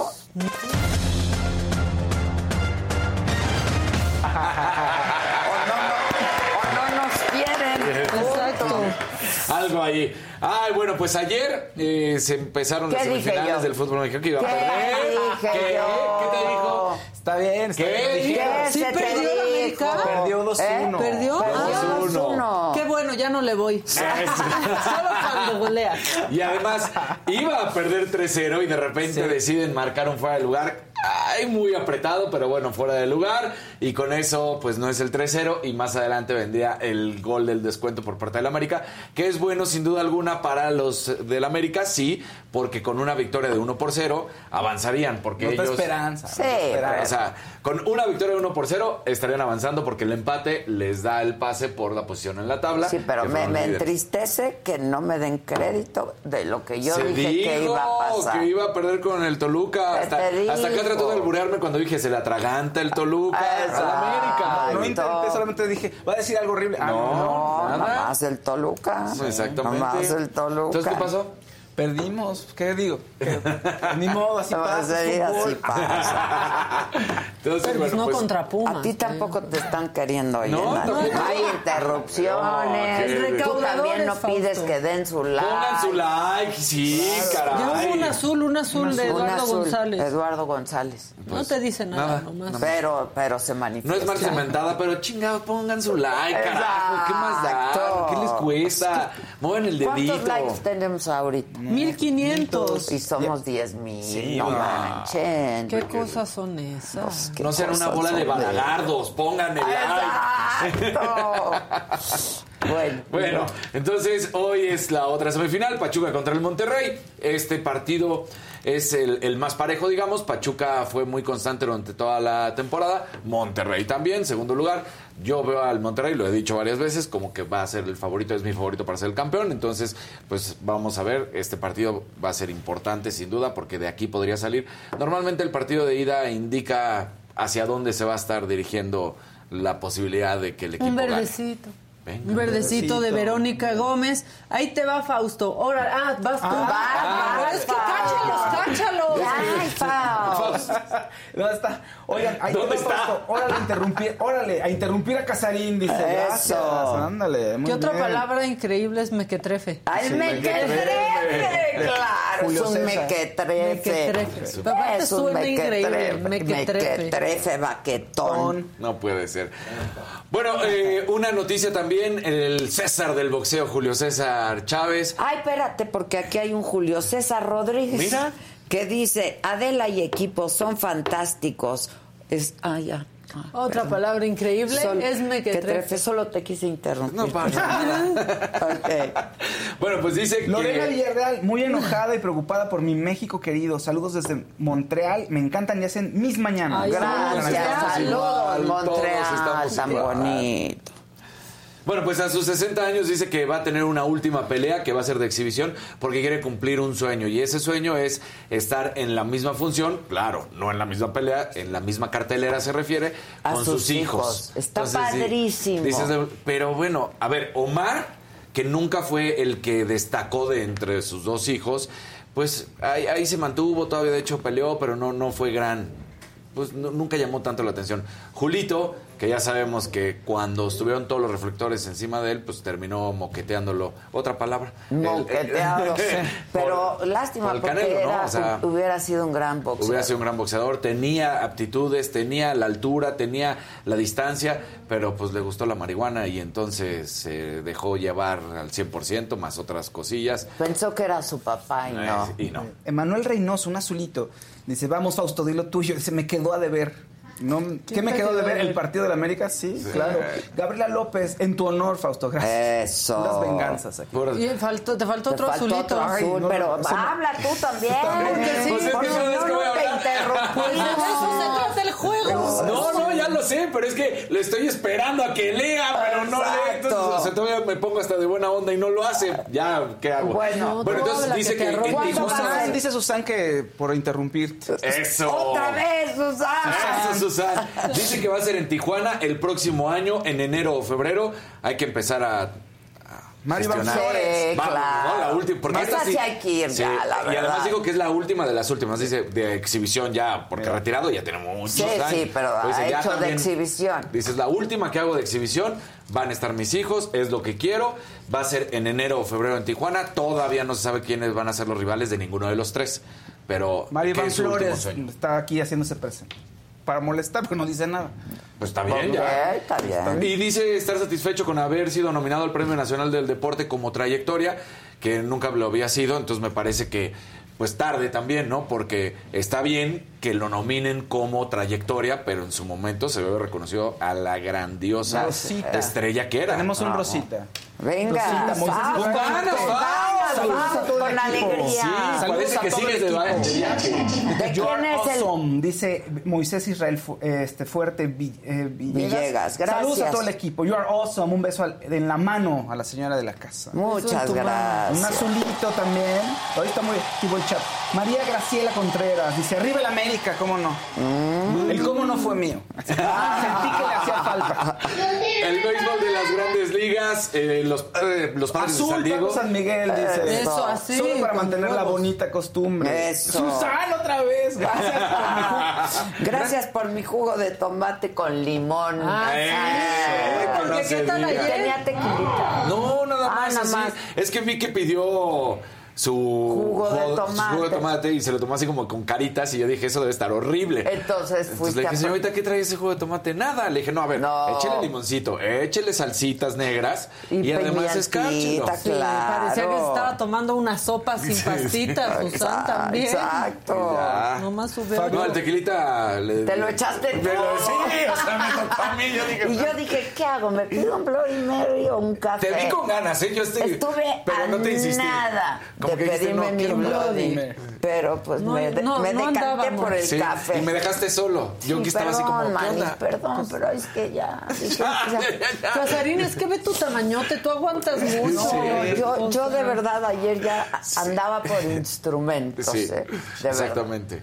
Pero bueno, bueno. les voy a decir algo. Yo salí al lado de ustedes y les dije adiós. No, No pelaron las dos de que estaban out. Ah, las ¿en dos. ¿En el aeropuerto? Sí, sí, ¿A así, así. poco? No- Así. no te- Al lado, al lado. Les puedo decir de qué laditos es. Así. O sea, y yo dije, bueno, ya no pelaron. O sea, vienen ya No. en mundo. Ya. Íbamos en automático, Exacto. bien miopes, diría Sí, la sí, sí, sí, sí. Pero bueno, ya Azulito. estábamos cansados. Yo llegué también a la casa Mira, por no me hace caso. Azulito. A ver, Azulito. venga. Échele. Fabiola, Fabiola Ramírez, saludos. Interrumpir es gracioso. Guaguarón, esa es la palabra que. Guaguarón. Guaguarón. Esa Nunca no la había ¿eh? Yo escuchado. tampoco, ni No. sé Luego- cómo se aplica. Guagua. Guaguarón. ¿Cómo se aplica, cómo se aplica mana? Maribán Flores se hace presente, pero como poco a poquito, como, que tiene varios. ¿Y si es que aparece. guaguarón o será Guagua. W? No, No, guagua, no, yo no, creo. porque está escrito Guaguarón. guaguarón. Dice Raúl Torres, verdecito, ¿quién, quién qué, qué comunidad no se casen ni adopten como si hubieran hecho buen trabajo los heteros? Han estado a cargo por años de la sociedad y miren el mundo. Ah, quieren que la comunidad pues Ah. también tiene Pues un sí, punto, ¿no? pues sí. Pues y a mí me dijeron, de, pues puede pensar como quiera, ¿por qué la exhibes? Y yo, pues les quiero decir, sí puede pensar como quiera, pero es una representante Claro. popular No es y sí está proponiendo, Pero una- además está por- proponiendo ir en y- contra. de Pero en su discurso habla de que Claro. de, de- de- de que la fe y que el- no sé qué. Y aquí no tiene que ver una cosa con la otra. No, no, Karen no es un asunto de fe. Pero- Verdecito de Karen H. Dice, Fau, solo por ti. Ponte las pilas, besototes a todos. Besototes. Melania Bautista, te apoyo, Fausto. Interrumpe al pelandrufo, Casarín. Pelandrufo.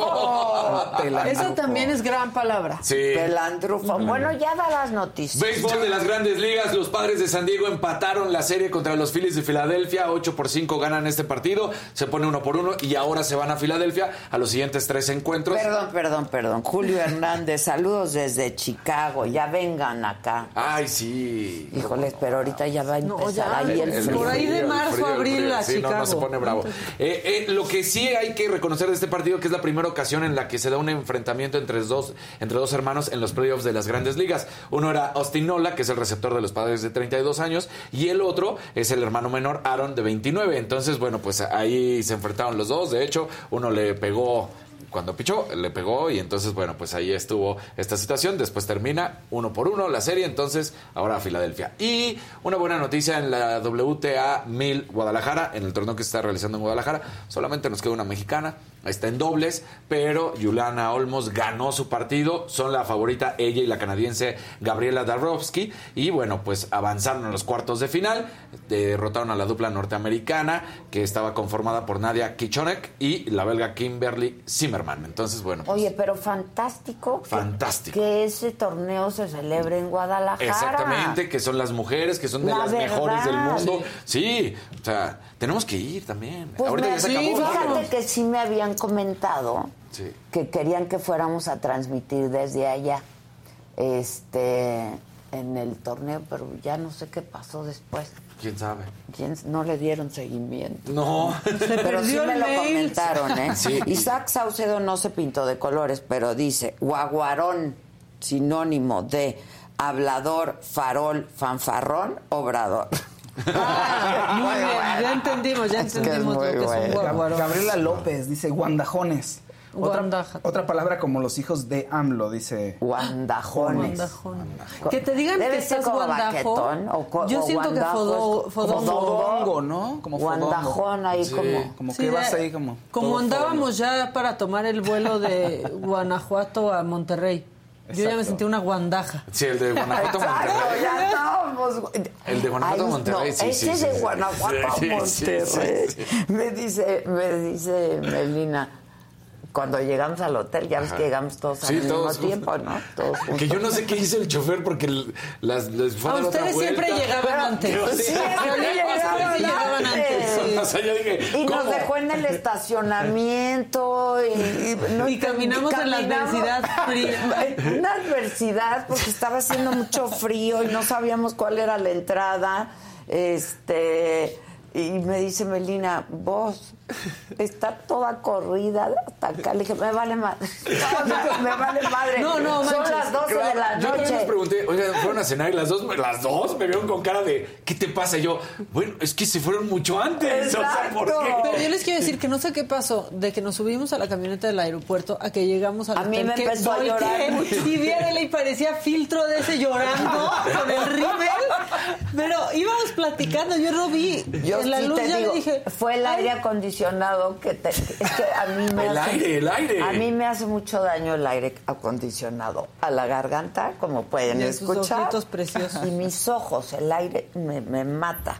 Y yo le dije al señor que por favor apague el aire, pero no lo sabía apagar de atrás. Entonces era una lloradera ya de mis ojos. Ríos, ríos. O sea, ríos. Y entonces ya el rímel hasta acá. Y dije, me vale madre, Ya, Malena. ya, cama. O sea, ya. Filtro de Instagram. Sí, te lo juro. O sea, era ne- me- ¿No me viste? Sí, Negro, claro, hasta acá todo. toda negra. Ya, lle- llegué a la desmaquillada, la lavada del diente. Ah, todavía viniste, ¿no? Al cuarto. ¡Claro! ¿Y que No, Ah, porque que todos estoy los días. viendo a Ciro. Ah, sí. En repetición, En por repetición. supuesto. Pero además yo muy preocupada porque a las 12 de Lo la bajan. noche lo bajan. Entonces, ya quería llegar a De verlo. hecho, ni acabamos ya de verlo. no, ya no se pudo. nos cortó Se la cortó. transmisión. Sí. Bueno, Oigan, Ya hay un amarillito. Venga. de Julio César Rodríguez. Son mis cuatro fantásticos, me hacen la mañana. Adela, muchas felicidades por todos tus proyectos y a todos por un trabajo excepcional. Otra palabra más, trinquetero. el trinquetero. El trinquetero, sí. Y luego dice Susana Cota, o ya lo leíste. No, ese Desde Ensenada, dice Susana Cota Jiménez, los veo todos los días. Desde Ensenada, son los mejores. Y Julio César Rodríguez dice, son mis cuatro fantásticos, me hacen la mañana. Ah, Ah, ese ya lo leíste. Sí. Disculpa. No, por favor, pero yo creo que él quiere que se lea de nuevo Exacto. y más quiere que lo leas tú. Exacto. Meteca- men- Mentecato. Es Mentecato. mentecato. Es Sí, que pusieron mentecato. metecato. No, es mentecato. Mentecato. Mentecato. Ok. Sí. Bueno. ¿Ya? ¿Ya? ¿Ya estuvo? ¿Ya estuvo? ¿Ya? Levanta la monetización. Levanta la recaudación.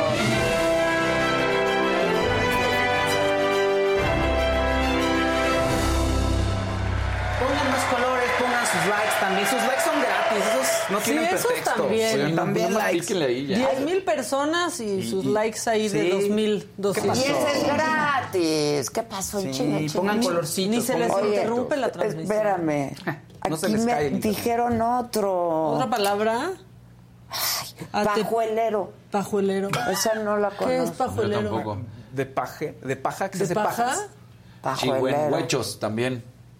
No, ya se están ¿Cuál? pasando. Chihuenhuechos, dice. Chingüengüe- Es que decía chingüengüentón. Chingüengüenchones. Chingüengüenchones, ¿se acuerda? Ajá. Luego lo escriben bien, oigan, en la, en la Pasguato, carrera. esa es una de mis palabras. pasguato. favoritas. Sí. La pasguata. Es que es pasguata.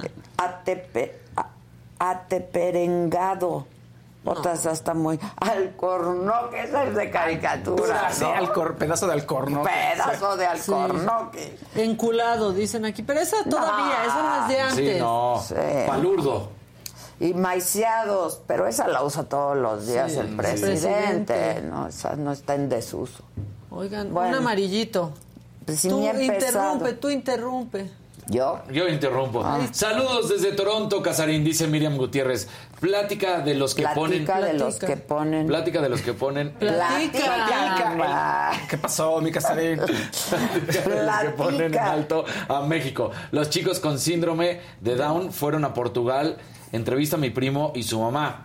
Fueron y sacaron medalla. Te paso sus datos. Ah, Pásame Ah, sus datos. sí. Pásándolos por el WhatsApp. El WhatsApp. Ponlo, Pásamelo, no, el pásamelo. WhatsApp está pasando en cintillo, todo en orden. Pásamelo, Bien, Miriam. Pásamelo. Miriam. Venga. Luego. Luego. ¿Qué están viendo? ¿Qué les pasa? Oh, Ya bueno. despierten. ¡Ya despierta! Despierten. Oye, Shakira, estrenó Ay, un nuevo video. buenísima la ¿Qué rola. ¿Ya la canción escucharon? ayer en la Sí, noche y el corazón también. aplastado? Me gustó mucho. Un nuevo video de Shakira donde habla sobre la relación de Piqué. El video Un trata amarillito, acerca- amarillito. De Carmen. Sánchez. Saludos para todos. Chundo, chilango. Chundo. El chundo, Chundo. es una chunda, es un chundo. Es una sí. chunda, exacto. El video trata acerca de que Shakira Otro está en el, en el refri. En el a refri. Zenet Sánchez. Está en el refri de un, de una- de un autoservicio, de un supermercado, y llega Osuna, que es el que participa con ella, y le dispara ahí un bazucazo en el corazón, ¿no? Eso se ve Eso está cañón, fuerte. ¿no? No, El está. hoyo ahí que le queda. Un hoyo y su corazón ahí está en el piso, ya lo va recogiendo. Sí. Y en el video tiene frases como no fue culpa tuya ni tampoco mía. ¿no? Fue culpa de la, La monotonía. monotonía. Sí, está. Y así Pero- se llama la canción, Sí, después Monotonía. sí le dice que él estaba de narcisista y que solo pensaba en él. Como que también sí le da su recargo. Sí, ¿no? sí, le da su llegue. Yo creo que sí, ¿no? ¿No? A ver, es que cualquier cantante que saque una canción después de divorciarse, se la vamos a atribuir, aunque quizás no sea así, a lo que está Pues pasando. sí. ¿Se acuerdan claro. con Mijares con Si me tenías? Cuando se acaba de divorciar Sí, de Lucero. Sí, claro. Pero Shakira sí, dicen que sí, que se inspira en sus relaciones. ¿eh? Pues seguramente en lo que está pasando en Siempre su son las vida. mejores rolas, las de Sí. despecho. Esta le quedó muy bien. Hay gente en redes que no le gustó, que está muy fea. No, yo creo que está muy bien la canción. la Naranjita de Olaya López. Y un azulito de Raúl Torres que te pide que por favor seas tú, Maca, quien lea los colores. Ay, ya Ay, produciendo ¿por qué y me- todo. porque me Los de- los de él, los de Pues escriban específico. bien, fíjate, pues si no. dice que yo me trabo, pues Dice el. Fausto, se me traba. Pues denle control alt suprimir. Exacto. Se nos destraba Fausto. Sí. Verde de Jorge Tabiego. Moyocoyo. Para el señor que se encuentra a la diestra de la señora de la casa. Queremos Ándale. verlo cómo enrojece. ¿Qué es un moyocoyo? Sí. Ha de ser un... A ver. ¡Papucho! Papucho. ¿Qué tal la palabra papucho? Ay, es un pa Ay, es un Casarín es un papucho. ¡Claro! Venga. Y entonces... Bueno, ahí está el video, est- está muy Véanlo, bueno. ¿eh? Y la rola está increíble, en su caso se ve violentísimo. Muy ¿no? violento. Sí, Se ve sí. feo y cómo sale y le queda el hoyo en Sí, la panza, pero, en el pecho. pero la rola a mí me encantó. A mí también. La verdad. dice, ya no hay nada, todo está más frío, como una cena en Sí, Navidad. tiene una canción de mariposas en el estómago, ¿no? Por eso es su bazucazo. Eh, puede Se la acabó. sí. Este, Jorge, ya, ¿verdad? Jorge ya. María Luisa Mondragón, por el arte de interrumpir, los amo, me encanta su programa. Besotototes desde Texas. Besote para María. Luisa. Y Roberto Dircio, saludos desde Portland, Oregon, muy orgulloso de mi Faust. Ay. Un gusto verlo triunfar. Gracias, don Roberto. Por todo lo alto. ¿Qué tal cuando todo dicen lo alto. Por, por todo lo alto. Oye, en el grupo Fénix de Francia. Surcando los cielos. Surcando. Ahorita voy. Estamos aquí en esto. Grupo Fénix de Un Francia. azulito de Venga. Lali Rivero. Y va pregunta para Ade. Ade, ¿qué piensas de Samuel? Muy carismáticos los dos. Híjoles, ella me parece que es una mujer increíble, joven, bonita, guapa, este, y sí la vi como muy comprometida con sus Sí. temas, ¿no? De Samuel, pues mira, a mí me ha venido sorprendiendo muy agradablemente porque yo no daba una por Samuel, la verdad. Y me ha venido sorprendiendo porque pues lo trae, lo- la trae bien, ¿no? Es, es como otra visión. Yo, Sí. yo siempre digo, Nuevo León es como aparte, ¿no? Es un país aparte.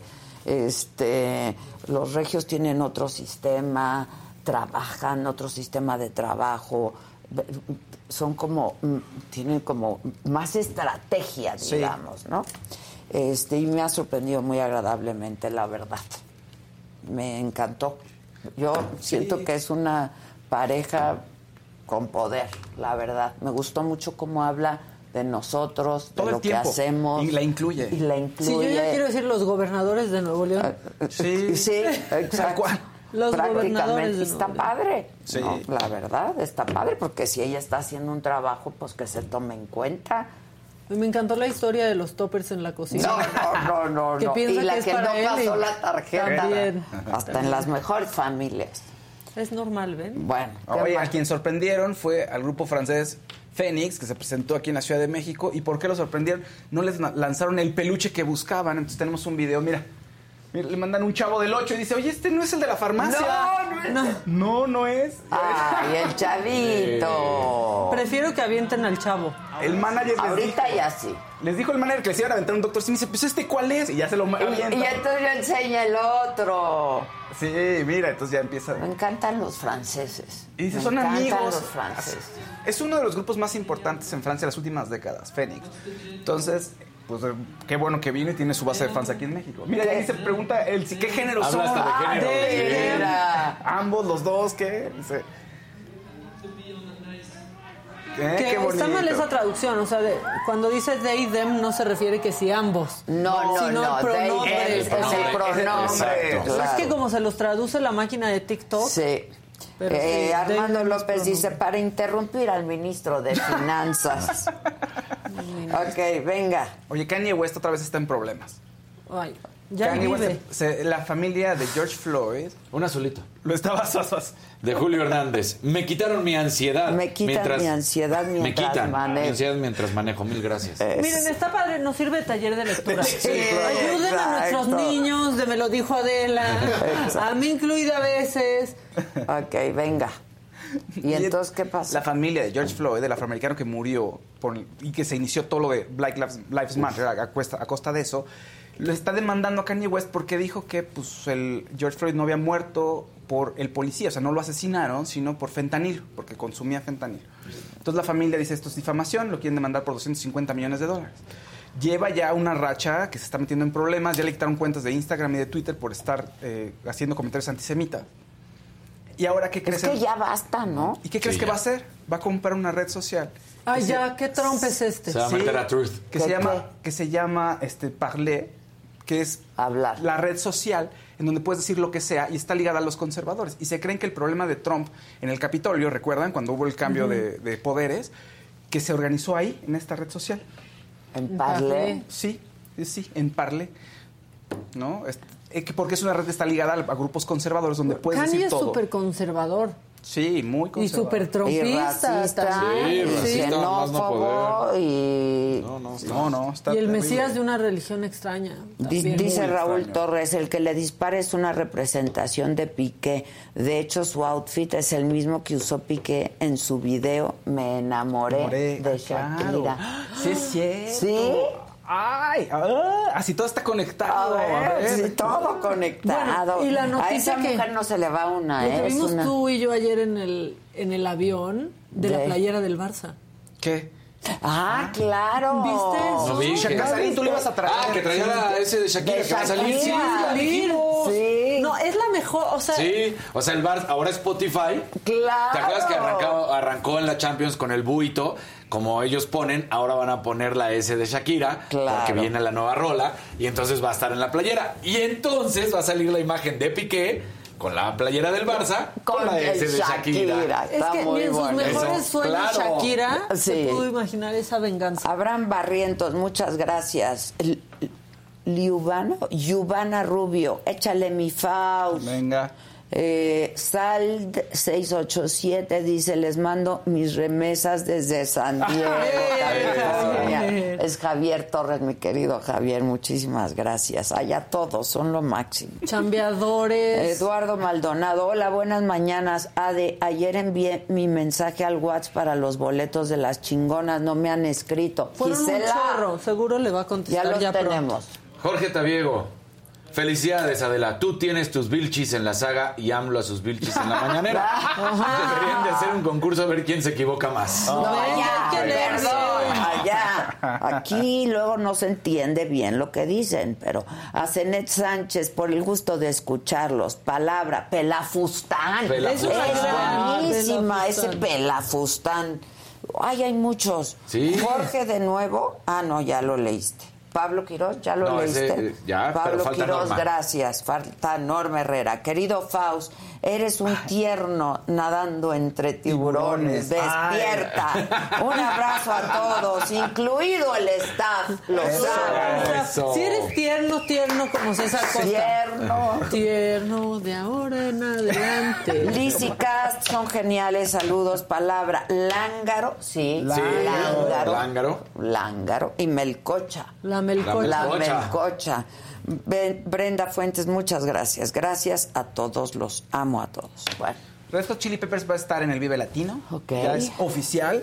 Y también Vivir Quintana, Café Tacuba, Karim. León, Kinky, Pesado, Plastilina Mosh y Black Crowes, entre otros va a estar bueno. Bueno. Canta Black Crowes. Sí, a mí también. las- Eh, lo ¿Cómo revivieron. olvidar al Vive Latino que empezó aquí, pues, la ola en la Ciudad de México, de COVID-19? de COVID-19, ¿No te Va a acuerdas? estar Sí, Vivir, sí, sí, sí, ya sí. lo dijo Vivir Sí. Quintana. Sí. Perdón, que es que me están hablando. Que se hizo el Vive Latino y después, ¡pum! Sí, COVID. ahí fue. sí. No se canceló. No. Todavía no llegamos a la etapa de que todos se metan a sus casas. Vayan al Vive Latino. Exacto. Ya el lunes nos encerramos. pero Acuérdense ahorita que ya este es el año del desenfreno. Vero Martínez es nueva miembro de esta eh, comunidad. Muchas gracias. Raúl Que- todavía no se sabe la regla de tu besito. Porque dice Raúl Torres, ya me pinté de colores cuatro veces, un beso de Adela, pero es azulito. Ah. Y el beso de Adela Es rojo, es compa. doble rojo. Es doble- Sí. Dos veces rojo. Sí. Y entonces, sí. Imberbe. Imberbe. Muchachito imberbe. Chamaco imberbe. Sí. Yo así le digo a mi hijo. Chamaco Ya no, pero le decía chamaco imberbe. ¿Qué me estás tú diciendo? Diego a mí? Alfonso. Hashtag es Claudia Ruiz. Muy bien, así tiene que ser. Vandalicen los demás. Ah, sí.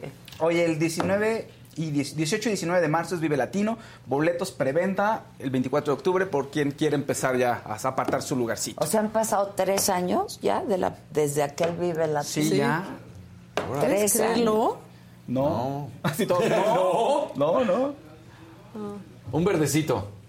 Sí está vestido igual, hasta trae Ah. Trae hoodie. hoodie. Ya ni la hoodie. Está idéntico vestido. Nada más le faltó la camiseta de fuera. Ve, No, ella sí es muy transparente en eso de que ya me enamoré, rompí, mi canción va para este o estas frases son para este. Pero se me hace fuerte. Yo ya en el despecho no me sacaría así llorando.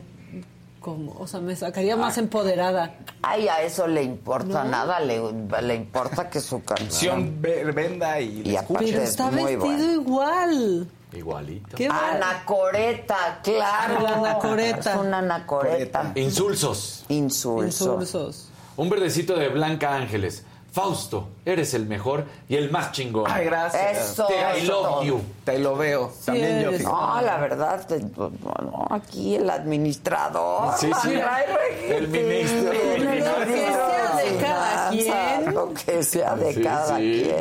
quien. Ya dijimos anacoreta. No porque- vayas a empezar a pedir tu porcentaje, Fausto. No, no, no, no, ya, ya, ya. Llegaré otros, otros años. Ay, sí.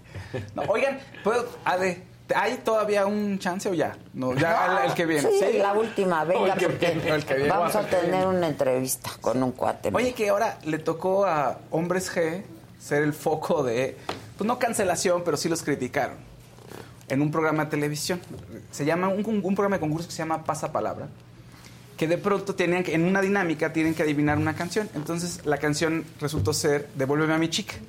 Y la pusieron, porque ya la, la adivinan, la ponen y todos en el panel empiezan a cantar Sufre, mamón, devuelve a mi chica. ¿No? Todo lo que sabes. ajá. Terminan todos así. ¡Ah, qué buena! Sí, bueno, tengo que decir, dice una de las que estaba cantando, que pues la palabra marica pues ya no es políticamente correcta, eso está muy mal, ¿no? Pero devuélveme a mi chica, pues no es de su propiedad y entonces, y todo, sí, sí, claro. Entonces pone un tuit la producción, estamos de acuerdo, ¿no? Con la persona que dijo, que, que se quejó de la canción. Y David Saunders, el vocalista, dice, oigan, esa canción fue hace 40 años, era una broma, no De intentaba acuerdo. ofender a nadie. Y además, si les ofende, ¿por qué la pasan en el programa? Claro, si Pues sí. tanto Pues les es que tienen razón. Ya, también, ¿no?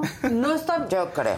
Pues es lo que Si se dice un siempre. grupo No. ahorita saca una canción que dice eso, no viene al caso y no tiene lugar, pero no puedes juzgar Con la de hoy. perspectiva del presente cosas del pasado. En primer Sí, no. lugar y en segundo lugar, no se tomen todo tan. en No nos quiten devuélveme a mi chica. Sí, Sí, no. Y todos sentimos que nuestra chica es nuestra. ¿Qué chica. Entendemos que es un individuo único e irrepetible con voluntad propia, pero sabemos que es nuestra chica.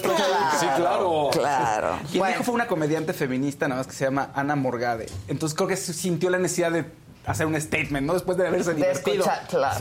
O sea, Porque además ¿cómo ella- ella fue la que ¿cómo se se, va a divertir? No la vayan a cancelar. Ay, no, yo ya, creo que sí. eso es mucho Por ejemplo, la canción de Mecano que es divertidísima, la de ¿Y qué dirán de mí? Dirán que eres gay. Y creo que también usa Sí, la palabra sí. marico. Es una de las canciones más divertidas y el video es uno de los más divertidos porque Es el el, se cuate se, despierta emborracha con- alguien que está de espaldas con pelo corto y piensa pues que ya se llevó a la cama a un güey no sé. y es una chava de pelo corto. Es divertida y cancelada. Venga.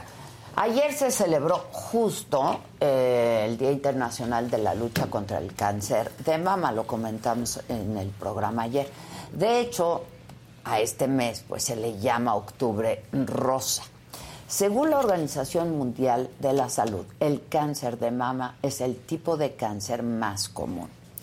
En 2022 se han reportado 15.729 nuevos casos de cáncer de mama en México. Y esto significa un aumento de 4.000 casos con respecto al 2021. Y la mayoría de estos casos fueron registrados en los siguientes estados. Jalisco, Veracruz y aquí en la Ciudad de México. Para hablarnos de este tema, eh, vamos a hacer contacto, ya la tenemos vía Zoom, con la doctora Aura Rubi Espejo Fonseca. Ella es especialista clínica en imagen diagnóstica e intervencionismo, perdón, mamario de salud digna. Y salud digna, la verdad es que hemos estado muy cerca de ellos, bueno, y también ellos muy cerca de nosotros, ¿no? Por lo tanto, y siempre nos están eh, reportando eh, qué es lo que están haciendo, porque la verdad es que lo hacen muy bien y a muy bajo costo en comparación con pues los otros laboratorios y los otros eh, lugares donde se hacen este tipo de estudios. ¿Cómo estás, doctora Ahora ¿Cómo te va? Hola, hola Adela, hola a todos ustedes. Gracias por este espacio. Al contrario, al contrario, yo creo que es muy importante insistir en esto ahora, ¿no? Porque sí, es, eh, ayer fue el Día Internacional eh, contra el Cáncer de Mama, pero todo el mes de octubre, pero debiéramos hacerlo todo el tiempo insistir en que tenemos que hacernos estos estudios de manera regular ahora, ¿no? Claro, claro. Mira, aquí el tema es que octubre debería de durar todo el año. La conciencia en nosotros eh, como profesionales y en las mujeres mexicanas es que todo el año podríamos hacernos nuestros estudios de detección, no esperar mediáticamente el octubre rosa, que a veces no es tan rosa por los eh, resultados que tenemos que arrojar, ¿no? Este, ¿Qué, estamos haciendo? Estamos educando, estamos ofreciendo alternativas a un bajo costo, como lo dices tú, para que no haya ninguna disculpa de no hacernos los estudios porque son caros. Entonces, eh, estamos ofreciendo tecnología de punta, estamos ofreciendo eh, interpretaciones que están muy avaladas y muy en relación a los estándares nacionales e internacionales e invitando a todas las mujeres, no solamente que, no, que se hagan su mamografía, sino que también, después de tener el resultado de la mamografía, visiten al especialista. No guarden el estudio, no se lo lleven a su casa, lo dejen debajo de la almohadilla o en algún lado en donde nadie lo va a ver. No, tienen que ir a visitar a un especialista. Estos estudios, a pesar de que son interpretados por un radiólogo, tiene que haber una correlación con la clínica y esto lo tiene que hacer un médico especialista ya en un nivel de atención lo llamamos nosotros de segundo nivel de especialidad o tercer nivel, ¿no? Para que sea la paciente vista, o sea, no guardarlos. Sino llevarlos. Hay precios, perdón, precios especiales, paquetes especiales en, e, durante todo este mes. Ahora. Sí, en este mes, imagínate que ayer se cerró y regalamos, se dieron en donación 15 mil mamografías gratuitas. Ah, ok. Pero seguimos teniendo precios, precios muy accesibles. Tenemos mamografías de 145 pesos y paquetes 275 pesos que incluyen otros estudios. Entonces, de verdad no hay disculpa para no estarnos haciendo el estudio, que es el estudio estándar de oro para la detección oportuna. ¿Cada cuánto una mujer tendría que hacerse este estudio? Ahora, este, porque luego de pronto dijimos, no, me lo acabo de hacer, este, el año pasado me lo hice, ¿no? Me lo acabo de hacer. Claro. Claro, el estudio a partir de los 40 años lo tenemos que hacer cada año. Cada año tenemos que hacer nuestra mamografía. Si estamos en esta década de los 40 a los 50, vale la pena acompañar la mamografía de un ultrasonido mamario para que se mejore la especificidad del estudio mismo. Eh, después de los 50 podemos seguir con un estudio año tras año, no hay un tema de radiación, no hay un tema de que le vaya a hacer daño a la paciente. Y antes de los 40 años estamos indicando el ultrasonido mamario como primer estudio y si se requiere la mastografía, también bajo la indicación de un especialista lo podemos hacer. ¿Por qué en las más jóvenes es al revés? Primero el Porque, mira, la glándula mamaria tiene unas características muy específicas. Eh, la glándula mamaria, digamos, lo activa está en las mujeres mucho más jóvenes. Entonces, dificulta, baja la especificidad y sensibilidad de la mamografía. Ah, Entonces, empezamos con el ultrasonido. Si fuera necesario, no hay contraindicación, hacemos la mamografía. A medida que vamos envejeciendo, vamos perdiendo glándula mamaria y la glándula mamaria es reemplazada por grasa, con lo cual el estudio de mamografía es mucho más sensible. Entonces, por eso el, el orden de los factores es diferente. Ah, me encanta. Estamos viendo a Daniela Romo, que es una mujer a la que quiero muchísimo y admiro mucho, este, que está en su eh, pues en su, en, su publicidad de salud digna, ¿no? Y me encanta porque pues ella pasó por eso y, y, pues eh, la verdad es que es una sobreviviente y que lo comparta y que esté apoyando, ¿no? Esto que hacen ustedes en salud digna, me encanta, la verdad, me encanta. Sí, es una verdadera embajadora, es el segundo año que está trabajando con nosotros llevando este mensaje de conciencia, porque es realmente eso lo que hacemos, ¿no? Un mensaje de conciencia a las mujeres, a la familia de las mujeres que están pasando por esta enfermedad, para que sean el apoyo y el sustento emocional que tanto se necesita cuando tienes un diagnóstico de cáncer de mama, ¿no? Eh, es que toda la familia lo padece, ¿no? Cuando hay un diagnóstico así, toda la familia lo padece. Ahora, me parece muy importante destacar, es que te dicen cáncer de mama y entonces, este, pues pareciera que es una sentencia de muerte. Y cuando es detectado a tiempo, de ahí la importancia de estarte realizando estos estudios, hacen la diferencia entre la vida y la muerte, ¿no? Absoluto, absoluto, que es el caso de, Daniela Romo, ¿no? Exacto. Una mujer que se le hace una detección súper oportuna y que hoy cuenta la historia con un muy buen pronóstico y una muy buena calidad de vida. Y entonces dices algo importante, no es igual detectar un cáncer que mide menos de dos centímetros a estas lesiones grandes que han invadido la glándula mamaria o que quizás han invadido otros órganos. El que un cáncer ya esté en ganglios axilares, ya esté en el pulmón, ya está en el hígado, pues nos está marcando un pronóstico y una supervivencia eh, no tan favorable. Desafortunadamente, la historia eh, con nosotros en México es una historia no tan agradable, es una historia triste en donde el 60% de los cánceres que detectamos están en etapas 3 y 4. Es decir, han invadido la glándula mamaria, han invadido los ganglios axilares e incluso han invadido otros órganos. Entonces el pronóstico no es bueno y eso no debería pasar. Sí, sin duda, no debería de pasar. Ahora, hay, hay que decirlo, comunidades rurales en donde de pronto eh, pues llegan, ¿no? Por parte del gobierno, este a hacer algunos estudios, pero hay una cultura también que se tiene que cambiar en donde las mujeres no se lo quieren hacer o los hombres no les permiten que se los hagan, eh, en fin, y pues no llegan a todas partes, ¿no? Entonces, que Salud Digna esté ofreciendo estas mamografías me parece fantástico. ¿Cuántas dijiste que hicieron gratuitas? Regalar, se regalaron gratuitamente 15 mil. La gente ya tiene su boletito de 15 mil mamografías que se van a distribuir entre lo que es octubre y noviembre. Esto en toda la República Mexicana. La gente dirá 15 mil, pero ¿cómo le hacen? Pues es que son cerca de 170 clínicas en toda la República, o sea, los 32 estados de la República tienen clínicas de salud digna. Entonces, eh, por eso se van a distribuir de esa manera, ¿no? Maravilloso. Tratamos de llegar a la, mayor parte de la, de la comunidad. Eh, algo que también tenemos que hacer, y, y, aprovecho tu espacio, porque es quizás una de las banderas que este año estamos infundiendo más a las mujeres, es no solamente detectar, hagamos algo de presión en nuestros servicios de salud. ¿De qué sirve que nosotros detectemos oportunamente si las pacientes están deambulando buscando una atención para el tratamiento oportuno, que se llamaría atención oportuna también de la enfermedad? Entonces, a veces nos retrasamos, la paciente en su fenómeno personal de negación, nuestras instituciones de salud que no se dan abasto y que están empezando a tratar a esta mujer 3, 6, 9, 12 meses después de que se les hizo el diagnóstico.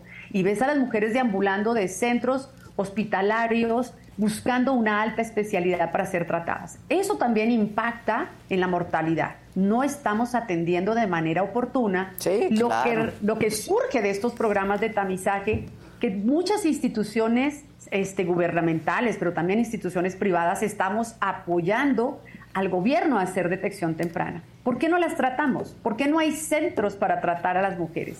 Ese también es un dolor que cargamos eh, en México. Sin el tratamiento no oportuno. Exacto, claro.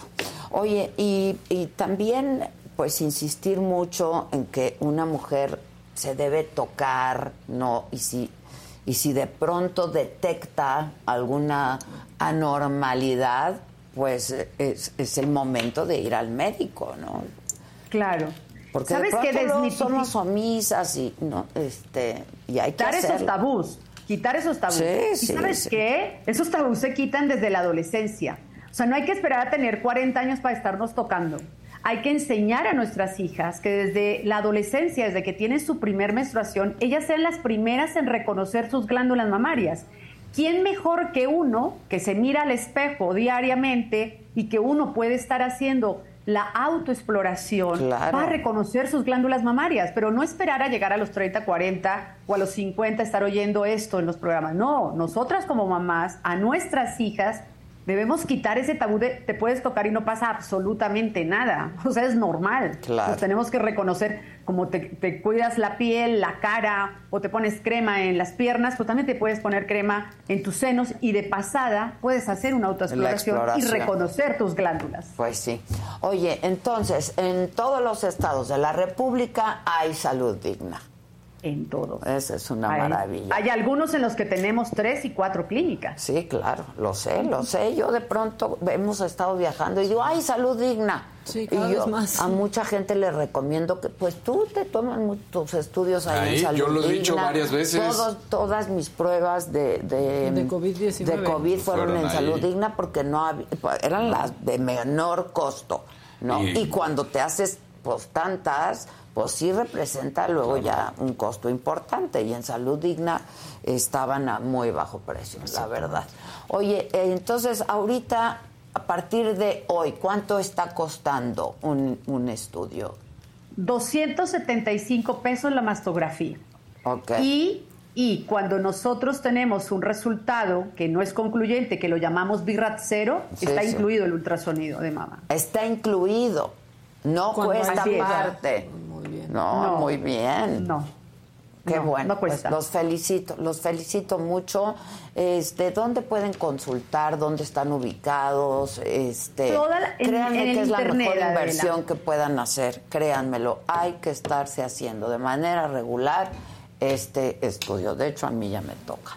¿Me puede- En ta- en- mira, en, en el internet estamos en www.saluddigna.org y ahí eh, los lanza a una plataforma en donde las citas las sacamos por ahí, los resultados nos llegan ahí. Es decir, todo está hoy en día en la, en- de forma digital, ¿no? La mujer no tiene que ir hasta la clínica a buscar sacar un espacio para una cita, lo puede hacer todo por internet. Ahora, va caminando, no tiene nada que hacer y entra a una clínica, muy seguramente le van a ofrecer el servicio. Buenísimo, buenísimo. Y felicidades, ¿eh? como siempre. Y muchas, Muchas gracias. gracias. gracias. por su apoyo, de verdad. A nombre de Gracias todas a ustedes. Adela, por este espacio. Gracias, Bye. gracias. Bye, ahora muchas gracias. Bye. Bye. Es que sí, pero aparte, lo importante que haya un mes en el que solo se hable de eso. Yo he sabido de mucha gente, muchas mujeres, que por escuchar que es el mes de que te vayas a revisar, que es el mes de concientización, van por.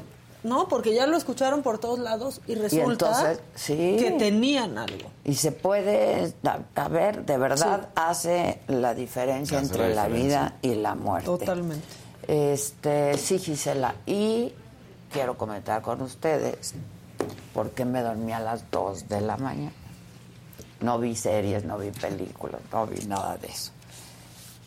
Vi este, una entrevista, es que ya ves que hemos estado hablando de Mila Kunis.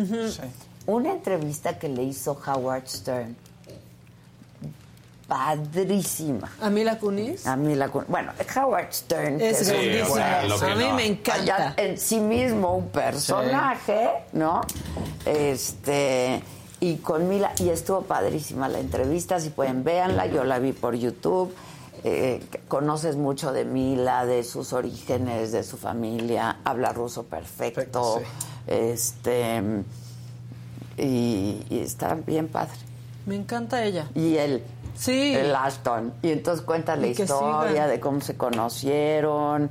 Está bien padre, es larga, porque pues los programas de Howard Stern, Son. como los buenos programas, Este, son largos, son largos, Son porque largos. es que además Sí. pues se presta, Claro. ¿no? Este, está bien padre, a mí me gustó mucho, si quieren y pueden, véanla porque está ellos padre. nunca terminen. Ashton y Mila, porque ahí sí No, ya.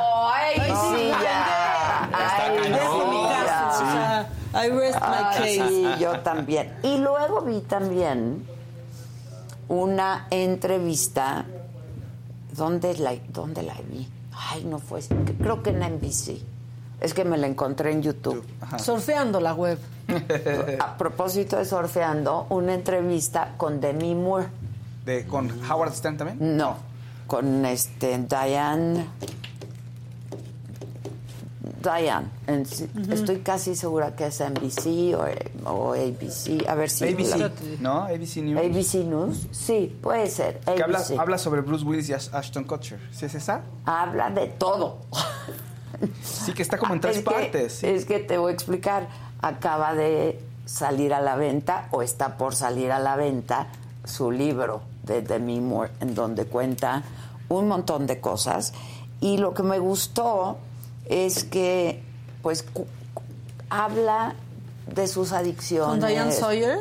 No, no es Diane Sawyer.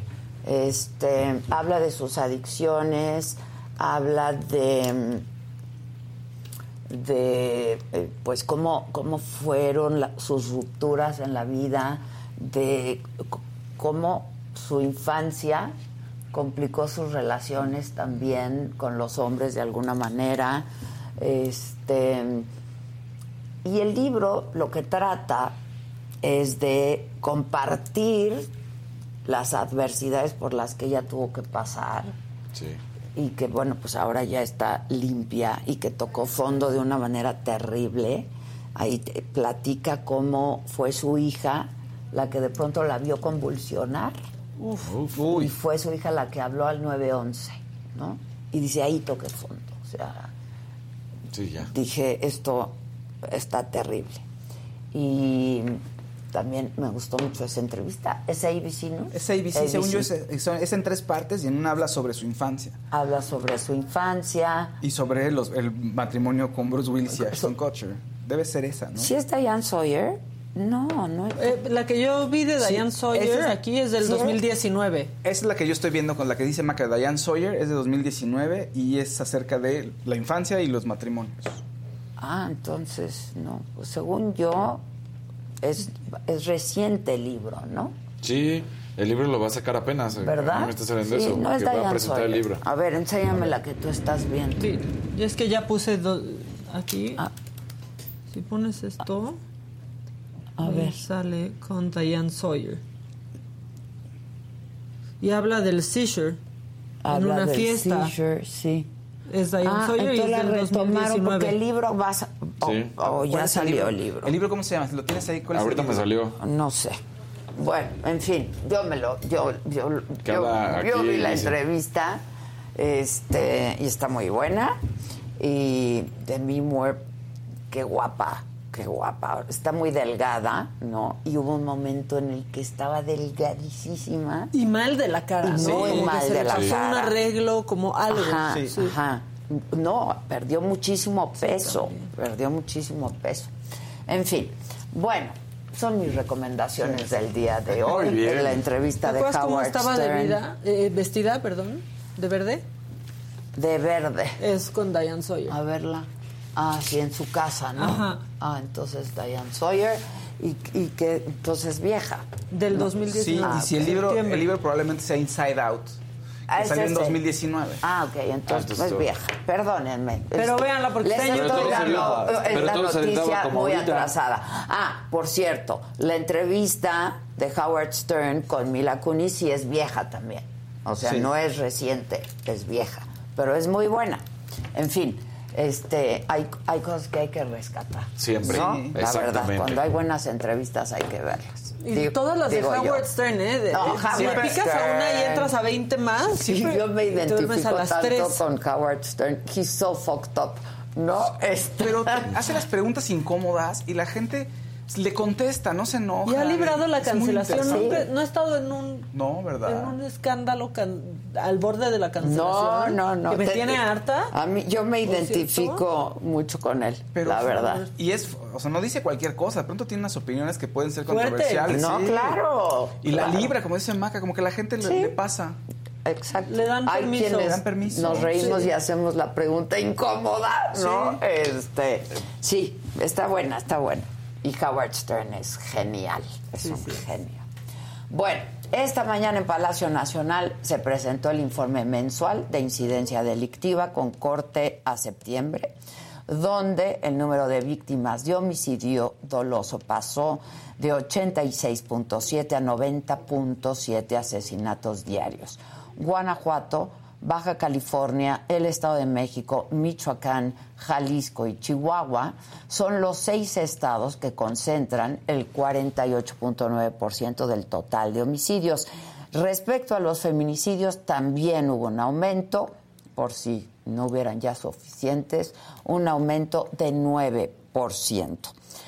En Huimanguillo, en Tabasco, hace unos minutos, policías municipales se enfrentaron a balazos con delincuentes que intentaron asaltar una casa de empeño. Resulta que los delincuentes tomaron como rehenes a varios empleados y a clientes también. Afortunadamente no resultaron heridos. Cuatro de los asaltantes lograron ser detenidos.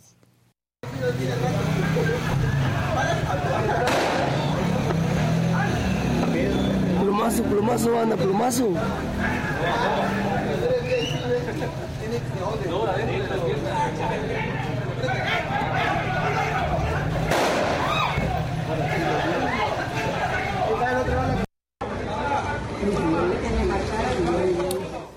Bueno, y en Cuernavaca, en Morelos, el conductor de un coche grabó el momento en que un hombre fue perseguido y agredido a balazos en el Paso Express.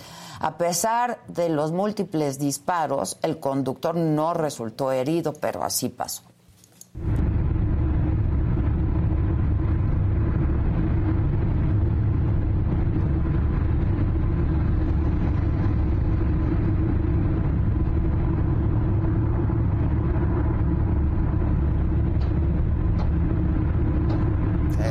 Si alcanzan a escucharlos. Sí, claro, sí se sí. Y ayer una vez más, ya lo comentaba hace un rato, el secretario de Gobernación, Adán Augusto López, criticó al gobernador de Nuevo León, a Samuel García, lo calificó de hipócrita y egoísta por no apoyar la reforma a la Guardia Nacional.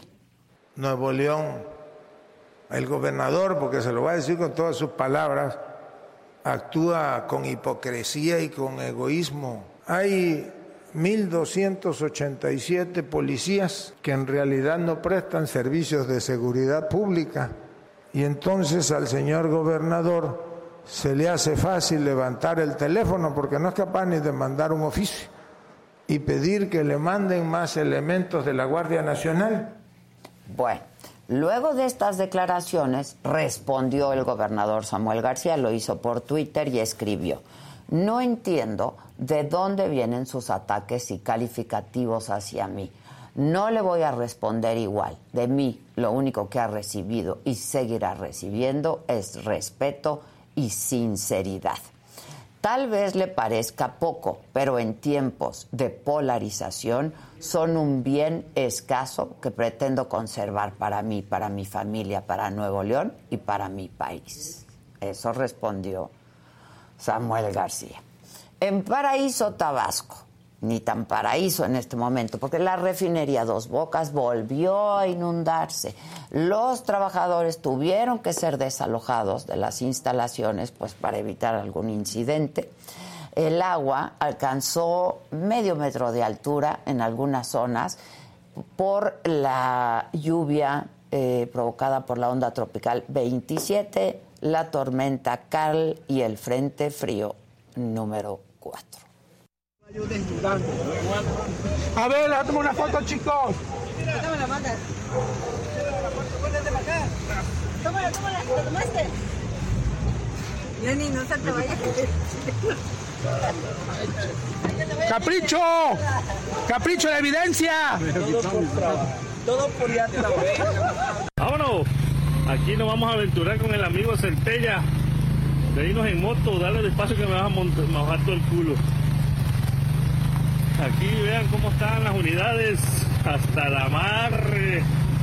Para entrar al API, vean cómo corre el agua. Bueno, en información internacional, la verdad es que escuchamos esta noticia, a mí sí me sorprendió muchísimo, porque a 44 días de haber tomado el cargo, Liz Truss renunció como primera ministra de Inglaterra.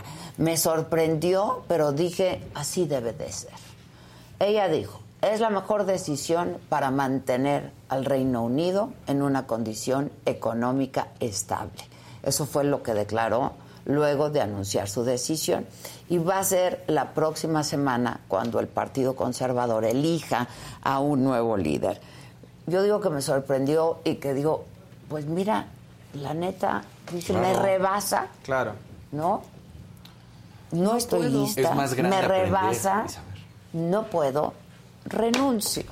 No aquí, que se aferran, aunque no les esté O sea, saliendo. reconocer- ¿Se acuerdan el, el- el, era como un grito de auxilio y de dolor y de rabia del señor Martí, Alejandro Martí? claro. Sí, sí, claro. sí. Cuando dijo, si no pueden, Renuncien. renuncian, ¿no?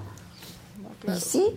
Claro. Y no pasa nada, ¿eh? no te hace menos, no te... No, ya ven ahí a Boris Johnson, ¿eh? ahí sigue. Yo Sí. digo que en- engrandece. Sí. O sea, cuando Y allá- dice, si no puedo, pues me rebasa, no Pero dio el puedo. apoyo de gente también de su mismo partido, lo que estaban diciendo. Es decir, de- todos dijeron, oye, si no está funcionando, pues sí, que, que se vaya, no importa si es de nuestro partido, no lo vamos a defender así nada más. Digo, muchos el seguro sí. conservador ya, Boris Johnson, Liz Truss, o sea, Yes. ¿quién viene? ¿Quién viene? ¿Quién viene? ¿Qué creen? Pero según esto, de- que las otras facciones decían que nuevas elecciones, que ya no, que ya no tenía caso que volvieran ellos a, a poner a alguien. O sea, estaban pugnando por eso, quién sabe. Vamos Es que está muy fuerte, pero pasa, lo que tú estás diciendo es lo más importante, reconocer. Porque eso también habla de una gran persona, reconocer que el cargo te está rebasando. te- no, dices, te, no te hace menos No. y no es que te estés Sensato. achicando, es que es una cosa sensata y no quieres dañar a tu país. Claro. Ahora, le Me rebasa. No el momento histórico más grande de Reino ¿Cómo? Unido, ¿eh? Sí. Claro. O sea, el funeral de la reina Sí, y todo claro. lo que sucedió alrededor de la muerte. Entonces, ya, ya por eso valió la pena. Valió No, la pena sus bien. 44 días. ¿Sí? Cobró el mes completo. Pues, ¿cómo Se, alcanzó a cobrar y media quincena. Oye, Gis, ah, es que estoy volviendo al, al chat porque por ahí decían que mm, que por qué ya nunca lees eh, las llamadas del TikTok y las las Porque no traigo mi- el WhatsApp, y el todo WhatsApp. estaba cargándose. Y por aquí alguien con toda razón está exigiendo que qué pasa con el Saga Food, que qué pasó con el burro. No, con el burro nada, pasó con nosotros. A ver, les va la neta neta del planeta. Cuando viajamos, eh, pues nos llevamos el equipo que tenemos, ¿no? Este, estamos tratando de adquirir un nuevo equipo técnico e incluso humano para que cuando nos vayamos se quede gente aquí también y equipo, este, pues equipo, los Sí. fierros Sí, que sí, cuestan, ¿no? Este, pero estamos en eso. Yo tienen toda la razón, los programas no tendrían que ser interrumpidos por eso, pero pues así pasó estas últimas dos semanas, no va a volver a pasar, este, ya estamos en ello y es un asunto que tenemos que resolver y que vamos a atender a la brevedad. ¿Qué dices, Gisela? Ah, me dijiste que vea el teléfono. Perdona. Ah, que a Daniel. Ah, que veas el teléfono. En WhatsApp dicen, mi abuelo nos decía so- soperutano, adjetivo de escasa inteligencia, sinónimos, estúpido, imbécil, pendejo, menso, soquete o No, tonto. bueno. Ok, los quería mucho. mucho. Exacto. Pero si no es lo mismo que te diga soperutano que te diga pendejo, entonces Pues sí, ¿cómo es? Se- Soperutano. Soperutano. Soperutano. Esa nunca No, me te- tocó. No, esa sí no. La verdad, no me tocó. Este, ¿qué más? Neófito, pero neófito Ah, se sigue neófito. usando. Sí, eso ¿no? todavía. Soy neófito en la sí, materia. claro. ¿no? O sea, Lenguaje sofisticado y grandilocuente. ¿No? Exacto. Como Lili Tate. Sí, en exacto. tribuna. ¿no? Exacto. señor secretario, así le hace. Yo le pido. Yo lo reto. Cállese y siéntese. Es que No, no, no está bonito. Sí, no, la- así no no, es. no, no. Eh. Ah, Sí. ayer que estuvimos en Monterrey, tenemos el momento de ayer y luego el momento de ella. Todo lo Todo tengo aquí. Nada, estábamos transmitiendo ayer y cuando acabó el programa, Mariana me dijo, qué bonitas tus botas. Entonces le dije, ¿de qué número calzas? Y entonces ya me dijo, ¿de qué número calzo? Y calza. Y entonces le dije, ah, yo también, te las regalo. A- así pasó. Increíble. ¿Qué número calzas? Nueve americano. Ah, te las regalo. Ah, perfecto. Te las regalo, están increíbles, ¿verdad? Y las tuyas también. Gracias. ¿De dónde son las tuyas? De Sara. ¿Ya Mira, qué bien. no. Esta- No, estas estas no, claro no, no, claro pero no. te las regalo con mucho gusto además. Eso, pues no nos despedimos. Aquí no Muchas somos gracias. todos. Ya, la verdad, ya, ya como que el gobernador le dijo, ya vámonos, Sí, se a sentar, Ella se quería... Se sentó otra vez, pero tenían que estar a las 11. Y luego dice Samuel, no nos despedimos, pero se despidieron. Claro, Sí, sí, se sí. fueron. Se volvieron nos. Exacto. Sí. Sí, se Porque además fue fueron. pasando el tiempo y nos quedan 20 minutos para llegar. Sí, o sea, sí, sí, sí, sí, exacto, exacto. Bueno, pues hoy ella en su cuenta de Instagram dijo esto. La Micha le chulié sus botas y me las regaló. ya las quiero usar mañana. Están perras. Oigan, pues hoy en la mañana en la entrevista con Adela Micha le chulié sus botas y me las regaló. ya las quiero usar mañana. Están perras. Tú soy. ¿Sí? Ya se las puso para irse a trabajar, Zavala. Sí, se las puso. Hola, Zabalita, hola. ¿Qué nos vas a regalar a nosotros? A ustedes nada. ¿Te gustan las botas? salud. Barruca. Miel Si salud. te gustan las botas de Adela, pues las botas. Están- ¿Dónde están quieren? perras esas también. A ver, acá. ¿Cuáles? ¿Te gustan Y mis yo acá me botas? quedo. Acá, acá. No, no, no. O el tenis de maca. ¿O de ¿Qué qué, quieres, número mi calzas? qué No, la chamarruca está buena. es- fíjate que es de hombre.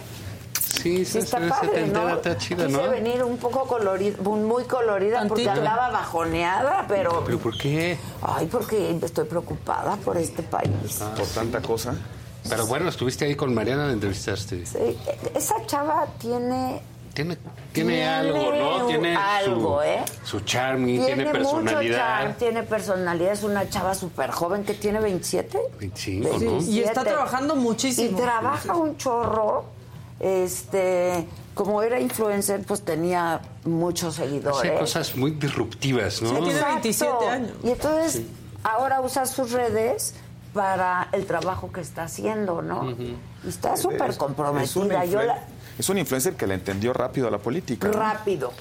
Y, es- ya- y fue un factor importante de, Y, me di- y de la le, campaña le dije ayer, ¿y ahora querrás seguir en esto o qué? ¿No? Y me dijo, la verdad es que la política, pues, es padrísima porque desde ahí puedes hacer un montón de cosas, puedes incidir. Y está haciendo cosas que a- luego a muchos les resultan no importantes y que son tan importantes, ¿no? Como la educación, como la salud, como... Entonces, muy bien. Y mantiene una muy buena presencia, ¿no? Es así como un Y personaje. a mí Samuel García me ha sorprendido de pronto, Bueno, él ¿eh? tiene un la reto verdad. De, de, de personalidad, ¿no? De cómo no acabar aplastado por la personalidad de su mujer. Exacto. ¿no? Ese- y es un reto Pero interesante. fíjate, y requiere de también- mucho profesionalismo de él. Y de dejar el ego a un de- lado, ¿eh? Exactamente. Exacto. Y de seriedad y saber Yo personalmente- qué cosas tiene y él como gobernador qué. Yo creo que personalmente creo que lo ha entendido él Lo ha también. entendido muy bien. Ayer sí, en toda sí. la conversación dijo nosotros, nosotros y ya vamos y nos acompañamos a eventos y el Sí, no- power y no couple. está fácil, ¿eh? Pero está muy bien, Bien, muy bien, bien. logrado. La verdad sí, Yo, yo quedé contenta. Es, es Y yo le decía, yo no daba, la verdad, yo por Samuel, pues no le. porque eres Eh, de la vieja escuela, eh, eh, ¿no? Y luego, Una, pues, una campaña 100% de redes sociales. 100%. Porque MC no tenía la estructura territorial que tienen los partidos tradicionales, entonces el PAN y el PRI, o Morena incluso. Y cómo se cómo irrumpió Samuel, pues, es interesante, es un cambio totalmente en la forma en la que se hacen las campañas en México. Y ahora también esta forma con la de pareja, ¿no? y esta Es forma que de gobierno con de protagonismo de ella, pues también es Si tú te fijas, normalmente lo que, lo que sucedía en México es se llegaba al poder y entonces se Anulaban. o no se existía. desarrollaba la pareja, ¿no? O se empujaba la pareja o se proyectaba la pareja, ¿no? Y aquí es así como que fueron de la mano y sí creo que la, la- el rol de Samuel ha sido eh, muy bien hecho. Yo también lo creo. Eh, muy retador en términos de saber eh, estar también al lado de su mujer en un momento muy de mujeres, ¿no? Claro, lo ha hecho bien, le Que han va a ser un momento que va a ¿eh? durar como 250 Como- años, exacto, espero que así sea, ¿no? Ni el fosforo que, en el que estuvo Mariana. Mariana, Claro. Monterrey. su fosfoforo. Estuvo bueno, Le ¿no? fue Sí. muy bien. Sí. Le fue muy bien en su fosfoforo. Le han entendido muy bien A la comunicación. a la comunicación. Y creo que pues la gente está contenta con cómo lo está haciendo Samuel. Y, y- y- y, bueno, Nuevo León es una sociedad este, pues, sofisticada en términos de ingreso, en términos de educación, en términos Claro, aspiracionales, sí. están conectados al 100% a las redes, este, pues, entonces es una, eh, conectaron bien con, con el Y, tipo de y sociedad. electoralmente es un electorado que experimenta bastante. Basta, pues son, Pues el son los más Bronco. disruptivos. el Bronco. Pues el Bronco. Y fueron de los primeros del. PAN en el 85. fíjate. Sí, sí, sí, sí. En el 85. Eh, y ahí estuvieron. Y luego, quién sabe qué. Y luego le cambian al PAN. Y luego vuelven. Y, luego van con el Bronco. Y luego van con este chavo, ¿no? Entonces es un. Es una votan ciudadanía divididos, votan divididos, este, que hacen un buen ejercicio de sus deberes cívicos, la verdad, ¿no? Sí. Se, se dan esas chances. Sí. Y este. Hay candidaturas independientes, ha habido alter- tres alternancias. Claro, este, sí. Son, son sofisticado Nuevo León. Sí, muy, es como un país aparte, la verdad, Nuevo León. Y ¿no? ya llovió, y ya llovió. Ya llovió, ya Que le, llovió. le quería poner lluvia a su hija. A su hija. Es que Bueno, pues sí, ¿no? Mariana Pues está sí, embarazada sí, y le sí, quiere- sí. Pero se va a llamar Mariel por la conjunción de Nube. Mariana y Es- Samuel. Que le pongan nube. Ahorita vamos a poner una Nube. nube por acá. y Pues estaban también pensando en nube, en lluvia, en no sé cuál, ah, en luna, ¿no? También, También. No sé cuál otras. Bueno, ¿Qué onda? pues así las cosas. O sea, todo bien, ¿no? Todo, toda madre. ¿Cómo vieron ayer a nuestros senadores y la comparecencia? Ahí, de- aquí el que fue senador, que Pues nos sí, diga. ¿no? No, a ver, dos, dos discursos muy Oiga, ¿no interesantes. quieren tomar algo? Un poco de agua, sí, me lo ¿Agua? regalan. Yo- un cafecito. O sí. Yo, yo un veneno, por favor. Grey Goose, y hay mejor. Tenemos Moet, pero no creo que sean horas. Este. Con jugo de naranja, tal vez. Dos buenos discursos, eh, o dos discursos con buen fondo y tono, el de Germán Martínez y el de Lili Telles. Creo que los dos atinaron a plantear... No, no, no, yo estoy de. Germán Martínez. El de No, yo creo Germán. que el de- No, no, porque es un discurso muy político. Muy político. Muy bien hecho. Muy bien hecho, muy, Muy bien, bien escrito, bien estructurado. Eh, bien dicho. Digamos, se ve el trabajo eh, en un discurso muy, muy, Muy bien logrado, pulido, digamos, bien logrado. exacto, ¿no? El de Lili Telles a mí no me gustó. Bueno, porque pues, no, pues nunca te gustan, pero tienen su Bueno, no pegue. me gusta su estilo. Eh, exacto, y es correcto, pero a lo que voy es, tienen su pegue, Pues tan tienen su pegue estilo. que estamos hablando de, De- de- de ella aquí y yo creo que para eso es, ¿no? Germán Sí, sí, sí. Pero Lo de Germán eh, sí es un discurso, este... A, a mí se me hace notable. político, Notable. donde- Mañana, por cierto, va a estar Germán aquí. Donde aproveche. Dile que no llore. Casi ¿Por llora. qué llora? Ay, No, es que eso sabes no, que se eso le va la voz. Eso le hubieras dicho a tu cuñado. ¿Cuál cuñado? Tengo muchos cuñados. O- Ojalá incómodo. Tengo varios. no, no, que Germán. también lloró cuando No, entraron los caballos. Germán es nuestro lloró. No, Sí. Claro, Germán la entrevista mía lloró. a Germán se le va la voz. Sí, pero... Son- se le salen gallos. los gallos. Se le salen los Pero eso es de ¿eh? Siempre. Pero desde siempre es Desde así. siempre se le salen los gallos. Y ahora con esta Y cuando pasión le con la que habló. más, más, ahora sí que cuando requiere más aire, es un asunto de, de saber hablar. Sí, ¿no? de, sí, de- de sí, sí, batalla. hay que- Cuando sí. Se cita más aire y se le va y se le va el gallo. ¿no? Exacto. Pero un discurso. No, a mí no, el discurso creo que de no le sobró una y no palabra. faltó al respeto, ¿eh? Pues Porque dijo- luego le estuvieron Le dijo señor. le dijo señor, a- al no, general. le dijo secretario, No, le yo dijo lo señor, respeto. señor Sandoval. Cosa que está en bien. una de esas, sí, pero sí, después sí. le dijo, secretario, yo lo Ah, respeto pero mucho. tiene sus- creo que no le sobró nada. Nada. Creo que fue respetuoso. Creo que le hizo un llamado de atención al general. A los excesos de la a, los militar. excesos del general, eh, que hay que decirlo que los ha tenido. Es una. Fíjate, el otro día vi un documental que se los recomiendo que se llama Salvar al Rey. No sé si lo han visto. Está No, en, no. En, en HBO. Que es todas las cosas que se hicieron para todas las barrabasadas que hizo el rey de España. Que hizo cualquier, Cualquier cantidad. de. Pero no sabes, o sea, te quedas helado. Es un documental de tres capítulos. Ok, lo voy a ver. ¿no? Y entonces decían muy claramente, decían, bueno, es que aquí no se podía tocar al rey, ni la prensa, ni nadie decía nada de eso, ¿no? Entonces todo el mundo le tapaba las infidelidades, los negocios, este, las escapadas, los viajes. Así era un poco la, onda del ejército aquí, en, en- en México, esa es la verdad, ¿no? Entonces decía, tú no te puedes meter con el ejército y con la Virgen de Guadalupe, eran Y hay cosas que se te face, ¿no? decían O sea, en hay que limpiarles la cara. Hay que O sea, limpiarles porque ellos hacen estas chambas y hacen este asunto.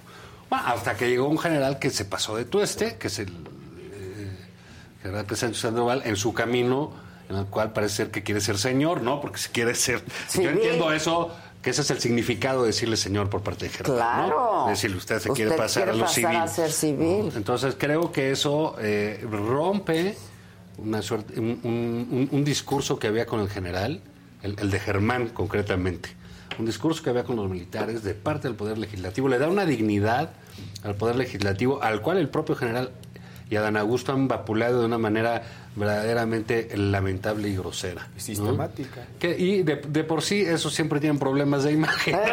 y luego llegan estos y les pegan. Entonces creo que en eso el discurso de Germán es verdaderamente Impecable. un acierto. Un acierto. Y además plantea correctamente el problema. El problema es que el ejército está tomando facultades, atribuciones, responsabilidades, privilegios que no le corresponden en una democracia. Y hay una razón histórica y una razón democrática para, para, para ir conteniendo, señalar. Nunca se había presentado este escenario en nuestro país porque nunca hemos tenido un ejército con tanto apetito por cuestiones civiles, presupuesto, obras, poder. Bueno, lo dijo Lili ayer, fíjate, al final, esa era una muy buena, que le dijo, bueno, usted puede venir a todas las comisiones que quiera. En todas cabe. Sí, en todas. Turismo. Lo reto. Sí. Lo reto. Eh, pues lo retó, venga. Ay, Pero- ya, ya. ¿Por qué quieres que le salgan los gallos Toda tampoco? impostada y toda Pues así son los de la tele, ¿o no?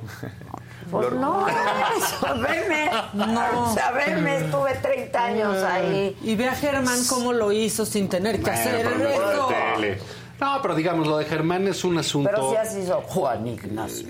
es un asunto muy, eh, muy político el de Germán, muy claro el mercado, ¿no? Este, muy noticioso, muy llamativo, ¿no? En, en- en términos informativos también, ¿no? Es un llamado de atención de la crisis institucional que vive la relación entre lo civil y lo militar. Eso es lo que vimos ayer. ¿no? Es decir, eh, históricamente el ejército se cosía aparte en muchas cosas. Hoy ya no, es parte de es, es un problema político el ejército. Y, y ya está, se tiene que tratar como un problema político que merece la atención del Senado de la República. Y creo que lo que dijo Germán es, aquí hay una crisis que enfrentar. Y la crisis es, se están metiendo hasta la cocina y en el camino están dejando un tiradero en la alacena. Eso es lo que está, eso es lo que vemos en los Guacamaya Leaks, es lo que vemos en, el, en estos desplantes de, de las Fuerzas Armadas de no atender al deber democrático de rendir cuentas ante el Congreso. Esto de yo no voy a la Cámara de Diputados, si quieren vengan, aquí les doy de desayunar y además ya no me gustó la carta como, por la cual me invitaron. Eso son desplantes de, eh, de, un, de, de una, una institución que no entiende que está inserta en un equilibrio democrático. O peor aún, que la entienda y la desprecia. ¿no? Sí, Que la porque, desprecia. porque él no es nuevo. No, o sea, Exacto. ahí cuando llegas ahí, pues ya pasaste por tienes quién sabe cuántas cosas, ¿no? ya estuviste en ahí, todos los sí. desayunos. Y, y hay- eh, y en eso creo que Germán lo hace, es muy político ese asunto, muy bien estructurado, insisto, cuando le dice, estamos en la en diferente trinchera, pero nos Pero cubre la, misma bandera, a mí sí Yo no me soy- chino, ¿eh? Perdón. Sí, yo no soy su tropa, ¿no? Eh, No eh, tengo este, pretensiones políticas, no, re- no, no, Entonces, cre- no, creo ni que eso es partido bueno. tengo. ¿Qué hemos visto en las últimas semanas? Si- si me hemos visto un Senado muy activo, este, con muchos discursos, aunque no te gusten unos, aunque nos gusten otros, eh, donde hay un debate enorme, ¿no? Eh, ¿Qué es lo que debe suceder, no? Se debe llevar el clima... Ah, la polarización. Bueno, esa polarización debe tener un lugar de explosión, que es Y es el ahí, poder legislativo. Ahí, claro. ¿no? Vimos ayer una senadora de Y que Morena. se haga política. ¿Qué, qué tal?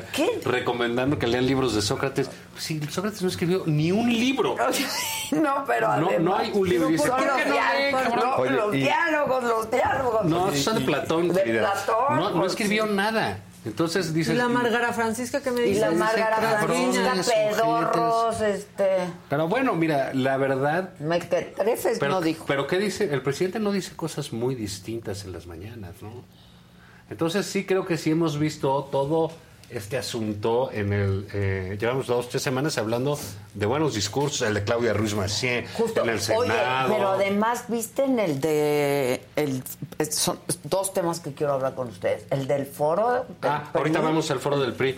Y que es- que entonces, estuvo- pero digamos, ¿Le salió, Alito? Yo, yo a lo que voy es lo saludable que es tener un poder activo, digno, defendiéndose, aunque sea con estas Claro, diferencias de, de, de- tonos y de formas. de tonos y de formas. Pero, pero sí se requiere cierto valor para pararse en la tribuna, Ah, no, enfrente sí. de los dos eh, comandantes de las Fuerzas Sí. Armadas, Yo dije que sí. son el general secretario y el almirante secretario, y decir lo que dijeron. Ahora, luego dijo Rosa Isela que qué fácil era pararse a decir eso y luego pedir Pero, eh, ese- protección. Ese es justo otro... eh, Y otro Germán dijo que él no ha pedido. otra nada. parte Pero- de- no pero pero no la importa pidas, no importa. son, Para mexi- eso están. son mexicanos y está- si están amenazados necesitan protección Claro. porque son mexicanos y son expresión del poder público ahora este chantaje de oigan no se vale votar en contra de la militarización de la seguridad y de la cosa pública y al mismo tiempo pedir militares para proteger la seguridad de los mexicanos. Este, este es un chantaje a, a- a los políticos. Oiga, ¿quieren que, se, quieren que cuidemos a sus estados, entonces hagan lo que nosotros queremos. Voten lo que está mal, voten en contra de la Constitución, voten en contra de la razón histórica de la separación entre lo civil y lo militar. Pudieran contestar los estados, oiga, mire, vamos a, no me mande militares, nada más usted hágase cargo, federación, de delincuencia organizada, que es su responsabilidad legal. Pero lo- ya lo repiten con cierto desparpajo. no me pidan, no me pidan militares si no están dispuestos a votar lo la que nosotros les decimos. ¿Cómo- cómo- ¿Qué es no, eso? El ejército no es de ellos. Ni Pues del general Sandoval. No, el ejército es de los mexicanos. Ni es una moneda Es de cambio de la Exactamente. Y si hay un problema ahí, te voy a pedir al ejército porque tú lo tienes. Y además, quitaste a las policías, ¿no? O reforma los delitos y reforma las responsabilidades, porque los delitos que se cometen son tu responsabilidad como organizada. federal. Entonces es un discurso verdaderamente maniqueo Sí. Ahora, y justo con los Vamos a mexicanos. hablar del secretario de Gobernación. No, bueno, qué ¿no? tipejo, ¿no? La verdad. Peleonero. Sí salió, sí salió un patán, ¿no? Pero, pero yo no lo, no lo miraba así. Es que es un- Llegó no, es que, es, conciliador. un es que ya, ya se convirtió en un precandidato. Es un golpeador. Ya, ya se convirtió en un precandidato. pero su chamba Y- y su- era no. todo lo contrario, ¿no? La chamba del secretario de Gobernación es la pacificación política. Claro. La chamba del precandidato es polemizar, rivalizar para ganar notoriedad y atraer la atención de la gente y, subir en las encuestas. Por eso es incompatible la secretaria de Gobernación con la precandidatura a la presidencia en condiciones normales. ¿Por qué, por qué están este, tomando este discurso eh, tan confrontacional en temas de seguridad? Porque la seguridad es una preocupación de los mexicanos, Claro. ahorita la más importante de las preocupaciones. Entonces, ¿qué dice? No hay seguridad en nuestro país, no nos está yendo bien, es culpa de la oposición que no quiere que te mandemos militares a tu calle, a tu casa o a tu comunidad. Ese es el juego político de esta discusión. Le están echando la responsabilidad a la oposición de, la- de que las cosas en seguridad están saliendo mal.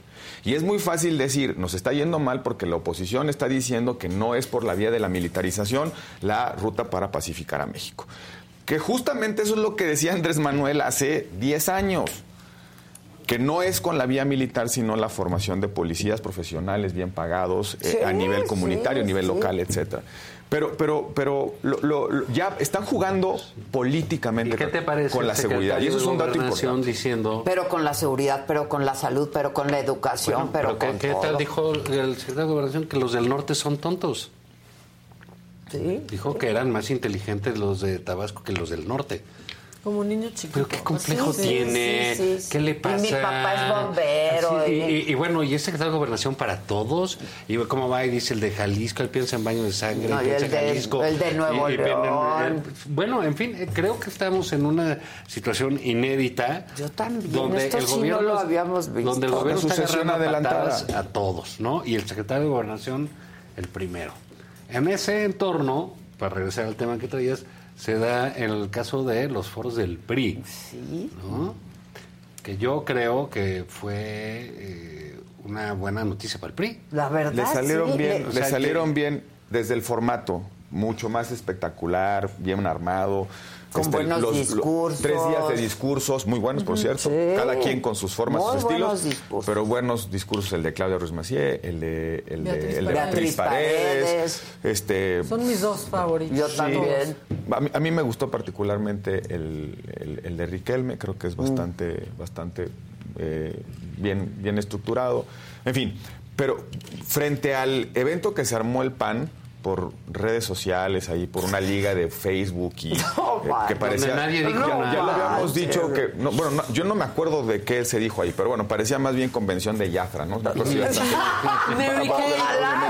De verdad, en serio, sí. Miren, aquí está, este es el nuevo producto que vamos a lanzar. sí, Eh, sí. y el otro se ve un No, evento político, las banderas, Sí, la forma, ve. este, las presentaciones. La institución, claro. el- el- el- con gente, pues, ¿no? Ya, creo que ahí estaba todo el PRI reunido, pero, pero, con gente, ¿no? Y este, eso que el PRI está bien dividido. Un evento Pero les- político, un evento político.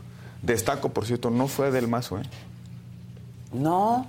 Sea, habría que... Ah, es que, Es del que está PRI. viendo a futuro, está viendo a futuro. Oye, pero fueron- Tienen pero- que cambiar su residencia. creo, que, creo que es uno de los líderes más importantes del gobernador de México Bueno, y no pero fue. es ¿Quién- que ahí quién sabe por más les Está abrieron ocupado. las pasarelas, ¿no? Bueno, pues, o sea, también. lo, lo del PRI es la pasarela. Enrique de la Madrid, Enrique de la bien. Madrid. A mí me gustó su Enrique de la. Madrid, sí. Pues es una está del anayismo, ¿no? Eh, eh, eh, con sus camisas. Sí, sí. Pero, cada quien su perfil muy bien. Hubo de todo, ¿no? Ahora, Hubo de es- todo, ese es el de punto. todo. El PRI que está diciendo, tengo un problema de prestigio, la marca está Pero vapuleada, tengo un abanico. pero tengo unos cuates aquí Que lo están Pues que haciendo cada quien bien, tiene, oye, claro. Gurría, pues la formación técnica de Gurría, Claro. la experiencia internacional. Bueno, oye, aquí. tengo, tengo desde un tecnócrata como Gurría hasta una mujer eh, política de base como eh, Bea- Beatriz, Beatriz Paredes. Paredes. Y en medio hay toda una colección Y fíjate, de cuadros bien- interesantes. interesantes. Y ahí Interesante. nada más tienes ahí a, a dos que fueron cancilleres. A uno secretario de Economía, a otro que fue secretario de Hacienda, eh, presidentes del PRI varios. Sí. Todos esos individuos del PRI ahí, salvo uno o dos, no sé, Yo qué sé, ¿no? Sí. Este se dan un tirito con quien Con sea de quien- lo que tú y- quieras. Y mira, Eso no significa, ojo, que sean buenos candidatos. Estamos hablando de que tienen personajes Cuadros. muy solventes, que tienen cuadros políticos relevantes y que ahorita estamos hablando de eso y eso es una buena señal para un partido del que veníamos hablando de su descomposición Claro. y el estercolero en que está De su su dirigente defunción. desde hace seis meses. Sí. De su Entonces defunción. creo que le supieron descanso. dar la vuelta, Sí. mostrar, esta- le volvieron a ganar al PAN, como Sí. bien dice este eh, Roberto, y bueno, pues se lanzaron todos y quizás es un dato histórico, es el partido con más candidatos que electores. Pero- no, ya pero- parece que hablas del PRD. El PRD. pero- Oye, ¿qué tal eso de que Alito le mandaba lana al PRD? pero Oye, el, este, el- el PAN, el PAN gobernó 12 años. Sí, no manches. que- Ha tenido secretarios Sigue de- gobernando en, en muchos ahorita. estados, en cinco. Tiene- gobernó 12 años. ha tenido secretarios de Hacienda, de Economía, de Gobernación, de Seguridad Pública, eh, subsecretarios. Y buenos gobernadores. Muchos gobernadores. Y no te enseña esos cuadros.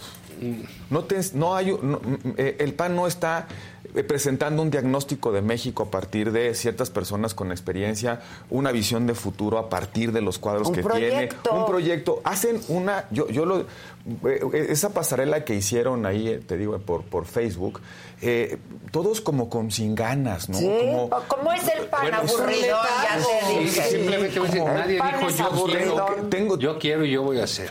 ¿no? Nadie. Nadie. No, es, Y ese es si, el si me necesitan, aquí estoy y, y aquí... Llámenme. Este, bueno, Pero pues si se con miedo de ofrece, decir, con, sí. mie- con miedo de decirlo. eh, a ver, sin un discurso, Claudia plantea desde el PRI una visión de México. Sí. La puedes compartir o no, pero hay algo. Del otro lado no hay nada. Y, y- y- y es, es extraño, digamos, paradójico, porque el PAN es el principal partido de la oposición. es el, No, y es el que claro, puede, y Es el dice que si puede hace. articular eso. No dio una sola nota al evento. No dio ni una Nada. sola nota. Pero el PRI, todos en el PRI, todos en el PRI di- dijeron unos más. Claudia Remacier planteó la necesidad de, de cambiar a la directiva, etcétera. Eh, todo, lo que fuera de cualquier discurso, ¿no? Y ahí Eh, enfrentito, ¿eh? Pero de la todos, directiva. todos diciendo, este, estoy listo para ser candidato del PRI y de la alianza. O sea, Claro. porque sí, sabe, ellos ya dijeron, es, Sí, sí. el, Sí, el PRI sí lo tiene que Lo hacer tiene- así. y lo tiene que Y el hacer, PAN y lo tiene claro. absolutamente nada Y- en ese sentido. Y el PAN ¿no? podría ir solo. Ahora, Claro. pero, ¿Me pero, entiendes? bueno, vamos, a, vamos a hacerle caso a las encuestas.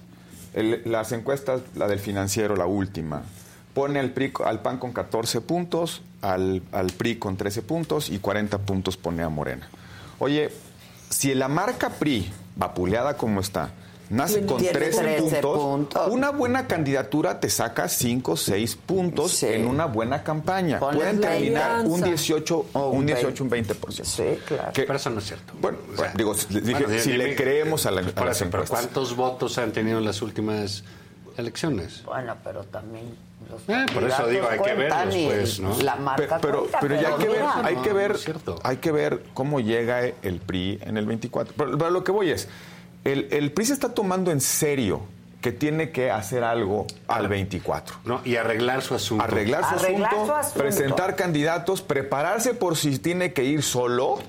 Y, lo está, y nos está diciendo, pues ahí tengo una baraja pues para sacar mi 13%, lo que Claro. le queramos Y- conceder. y- Pero dice, estoy, me estoy preparando Y, ojo, para. y es una listo. señal interna, ellos son muy de formas y es cosas y habría que ser priista de Para tiempo para entenderlo. entender ese, ese no. Pero ahí hay una forma de, a ver, Alito, o sea, te puedes decir, y aquí ya vemos cinco o seis que te pueden sustituir, más otros tantos candidatos, güey. o sea, vales madre. Cero. O sea, esa sí es una señal también a mí me parece muy importante. ¿eh?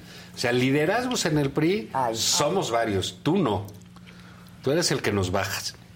Y, y al mismo tiempo parece que la decisión de Alito fue despresurizar un poco Sí, claro. la vida la Y le salió bien. vamos a ¿Le ver. salió bien? Y le salió muy bien. Es, sí. es inteligente su paso. De alguna manera se trata de, sacudirse de lo que ha pasado y dice, bueno, vamos a, vamos a oxigenar esto. Y, del- y, y- y- y, bueno, del otro lado no, no, se ve, no se ve lo mismo. Ahora, este, yo, yo creo que la, la, la, la sucesión ya está adelantada. Ya estamos en el, instalados en el Pues 24. sí. El gobierno está instalado en el 24, las corcholatas están instaladas en el 24, las oposiciones empiezan a instalarse en el 24. Yo creo que lo que estamos viendo ahorita ya va a ser el, el, así, el atole de todos los días. Sí, bueno, ahí está Samuel diciendo que, ¿no? Y- y- de y- Movimiento Ciudadano diciendo, pues sí, si no soy yo es mi compadre. Colosio. No, Sí. Este, y si no es ahorita ya será, pero saliendo a decir. Y van, van a salir otros más. ¿Qué me preocupa? Y es un poco lo que la, la vieja lógica de las sucesiones. Cuando la- la- los políticos, los partidos empiezan a competir, es muy difícil construir acuerdos y es muy difícil resolver problemas políticos. ¿Qué me preocupa en concreto? La economía. se avisora un panorama muy complejo económicamente. Estamos viendo las manifestaciones en Alemania, en Francia, por la carestía de, de- de- de bienes, por los precios de los energéticos, un invierno que se antoja difícil, no se va a acabar la guerra de Rusia con Ucrania, viene la recesión de Estados Unidos, vamos a tener un coletazo en México. En este clima de polarización y de competencia, ¿cómo vamos a arreglar eh, ciertas cosas para enfrentar una situación económica compleja. ¿Cómo, ¿Cómo vamos a resolver los presupuestos? ¿Cómo vamos a resolver este, eh, si es necesario intervenir en la economía en algún momento en los próximos años? Es el problema de una sucesión adelantada y parece que el presidente, lo, con toda intención, Lo parece que se está preparando claro. el presidente para un 24 que no lo tiene ganado. Sino, ¿qué necesidad de, De anticipar tanto? todo el tiempo. ¿Qué le Anticipar tanto, esto. Yo digo, bueno, pues si está tan fácil y tan ganada, sí, ¿para qué la madriza, sabes? O sea, qué? Pues como hacían los priistas, los priistas abrían su sucesión en enero del, ve- del, del año de la elección. Porque con ya su sabían destape. quién iba a Porque ya ganar. sabían que iba a ganar. Ahora, si Andrés Manuel tiene ese 60, 58% de popularidad y ese despliegue territorial en 22 estados y es una maquinaria electoral imbatible, ¿por qué dos años antes estamos en, en la Madrean, sucesión? la madriza. Bueno, yo entiendo la sucesión, ¿no? En términos de conocimiento de sus candidatos, de la gente, porque pues, Bueno, Claudia. Claudia, etcétera, pues, los tienen que, los tienen que placear, los tienen que conocer. Lo Entonces, que sí que no, trabajen. lo que no entiendo es por qué el ataque sistemático, constante a la oposición. Si supuestamente no tienen candidatos, si dan risa, si valen madre, si no tienen discursos, si no sirven. Chumel si- está en si la bla- si lista. Chumel, y Loret. Loret, este, Denise ¿quiénes ¿no? O sea, pues, todo eso es el chacoteo para el presidente. Entonces, ¿por qué tiene al secretario de Gobernación todos los días duro y dale contra la oposición? Hay algo Que no sabemos. y que el presidente sí lee y sí sabe. Y además el presidente tiene, Tiene una, mucho. Tiene una posibilidad de encuestar la presidencia de la República Ah, claro. gigantesca que no tiene nadie más. Claro. Entonces él tiene información de que los temas los tiene perdidos. Ahora sí que tiene otros datos. Él en eso sí tiene otros datos. O tiene datos. los datos. Muchos datos. Que no No, tiene tiene, los tiene los datos. datos, ¿no? Entonces ahí creo que él debe saber por qué tiene que emprenderla de esa manera. Yo creo que es por los temas. La economía, dice Roberto, sí. Si en Francia está, en Europa está la cuestión energética mm, que es de locura, ¿no? Etcétera. Aquí es la cebolla, el tomate, ¿no? Los La canasta básica. Aquí es eso. 80% de la cebolla. Tú Por eso Pati Armendáriz, oigan, no cocinen con cebolla. ¿Y con qué quieres que cocinen? ¿Con quinoa? ¿No? ¿qué, qué le pasa? Entonces, sí. Sí, bueno, ¿qué le pasa a Bueno, Pati bueno, Armendáriz? Pero digamos, eso es, es- es parte de, de un tema que está ahí, que la gente sí siente, porque eso sí la gente lo siente, eso lo sabe el presidente. En su bolsillo. Pues si, si sube la quinoa 80%, pues pobrecitas de ustedes, ¿no? Que y de Gil, quinoa. que come quinoa también, ¿ves? Cambió uno que le da Yo no, a la la verdad, dieta, yo no a la dieta presidencial. Oye, pero yo, yo creo que ese, eso que está viendo el presidente se llama la rebelión de las clases medias. Porque las clases medias electoralmente es el voto más volátil. Eh, es el voto que cuando se moviliza, como sucedió en ¿no? la si se enoja y se enoja por el bolsillo. Sí, claro. Y no es lo mismo, no es lo mismo que con igual ingreso puedas comprar menos y vayas a votar con ese entorno que preocupado por otras cosas. Como en el 2018 la gente fue fue a votar enojada por la corrupción, enojada por una clase política que no le entendió a, los, al cambio de tiempos, al enojo social, etcétera. Hoy, pode- hoy podemos tener un escenario en que la, la- la gente vaya a votar por, eh, con, eh, eh, con hambre, con su patrimonio lastimado, con su ingreso mermado. Y eso Andrés Man- para Andrés Manuel eso es imparable y eso no se puede corregir con programas sociales, porque no hay dinero que te Que alcance. alcance, no hay Eh, dinero. En la Ciudad de México, en la elección del 21, hubo casillas con el noventa y tantos por ciento de participación. Es la clase media movilizada para tratar de, para rechazar un proyecto. Yo creo que lo que está viendo el presidente es justamente eso. No, no se necesitan muchos datos para ver que la economía tarde o temprano va a tener un, va a ser percibida por la gente. Traemos una inflación de 9% y creciendo y los y no hay nada que te sugiera que eso va a parar. Y el, y el gobierno ya se quedó sin lana. ya se gastaron todas las reservas, ya, se, ya le metieron infinidad de, de dinero a las Sus macroobras, han, han convertido a Pemex y a CFE en un barril sin fondo, ya tienen que agarrar hasta de las cuentas ociosas, esa reforma que acaban de pasar, que para capturar el dinero que no se mueve de las cuentas bancarias de los mexicanos. Hasta ahí ya están empezando a rascar y ya empezaron con que a lo mejor le dan un pellizco a las pensiones. Entonces, eh, es decir, no tengo dinero, y no van a hacer una reforma fiscal, eh, van, a, van a, muy probablemente recurran a endeudamiento y el país se puede complicar económicamente. Por eso, por eso el golpeteo a la oposición. Para que la oposición no capitalice ese enojo, hay que destruirlas política y moralmente desde ahorita, ¿no? Y vamos a fregarles con la seguridad, etcétera, ¿no? Responsabilícelos de la seguridad, este, persíguelos judicialmente, eh, dáñale- ah, ponles, dañasles la carrocería para que cuando venga ese enojo social, pues no lo puedan captar. Vas a ver lo, de, lo, lo que vimos de Alito, los ataques a, eh, eh, a opositores, adversarios, gente en los medios. Todo eso se va a multiplicar, ¿eh? Sí. Sí, sin Sí, duda. o sea, vamos sin a, duda. a vamos vivir a ver en un gran, cosas. gran pleito, eh, pues por lo menos año y medio, ¿no? Y eh, va a ser muy difícil de procesar eso, porque va a ser un ambiente muy, muy rasposo. Muy rasposo. y va a quedar medio lastimado. Sí, ¿eh? porque faltan, esto faltan muy todas las lastimado. batallas locales, falta ver, por ejemplo, oye, pues en el norte, pues, los amigos del norte no se dejan, ¿no? Y vamos a ver cómo le va a Dan Augusto cuando vaya a Nuevo León, cuando vaya a Chihuahua. Pues de que les dijo tontos, vamos a ver si no lo abuchean, vamos a ver si no aventan huevos. Tomar, o sea, ¿por qué están sacando a la gente a reaccionar así? ¿No? Entonces, bueno, esto no es una No, no va, eh, no, no, no va a parece ser. ser una buena idea, pero en fin, digamos, a, la- a lo mejor es lo que quieren, ¿no? Polarizado ya está. Sí, polarizado ya está. Y ahora lo, lo que Y parecería con que deben- enojos y con rabias y con... Y pues lo que tiene que hacer la oposición, pues ya hay pleito, pues ya hay pleito, pues ya tienen que empezar a competir y a contrastar y a subir el tono y a perderle miedo a la... A la a- Bueno, un poco lo que decíamos al principio, ¿no? Con Lili Y, y con y con Germán, y con, y la- con- y con con- Claudia. y con Claudia, y con Beatriz, y con... Sí. eh, Oye, con todos platicábamos ellos. hace rato, Juan y yo, pero qué, qué, qué cosa, ¿no?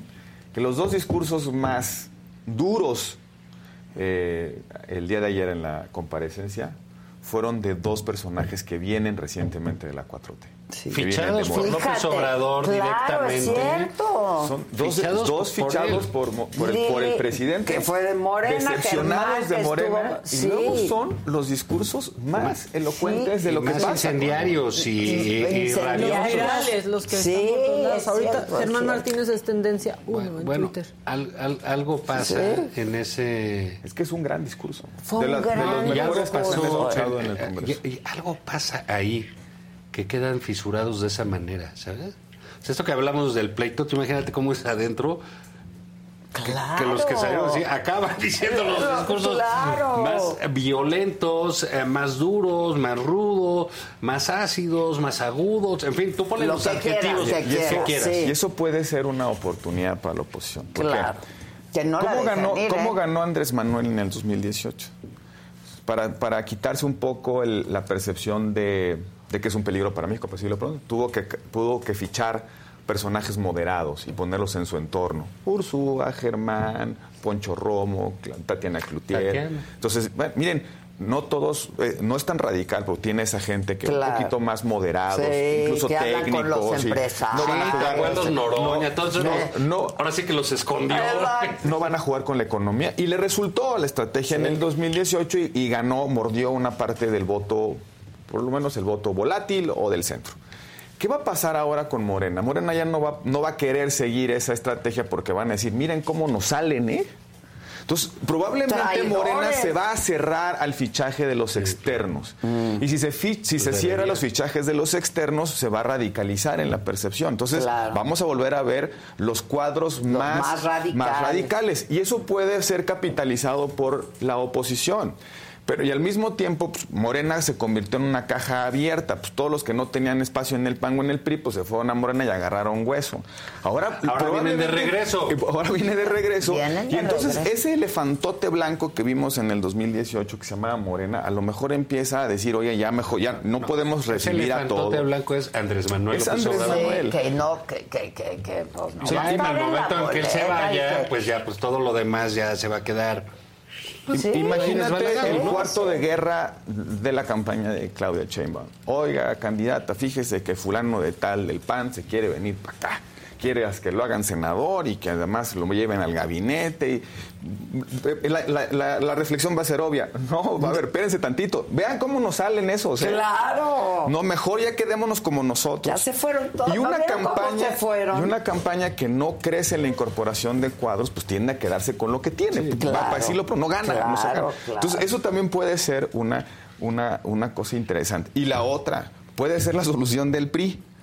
Porque si Morena se cierra, eh, ya el, tran- el, el- el- trasvase. Los de Morena se trasvase van al de- PRI. del PRI. Los del- ya no hay trasvase. Entonces, los No, del PRI van a el tener que ganar el hijo PRI. Naturalmente. Es el Naturalmente. hijo pródigo, ¿no? Entonces, Pues ¿qué, sí. papá? Perdón. Pues ya ya. Ven para acá, mijito, ¿no? Ya regresa. Entonces, a ver, este, lo- ¿Cómo inte- pasó? ¿Cómo? Los del PRI se fueron a Morena, ¿no? Los del PRI se fueron a Los Morena. del PRI se fueron a de hecho, Morena. es- el- el- Morena venir. es una combinación de los leales de, de Andrés Manuel López Obrador y los priistas que brincaron.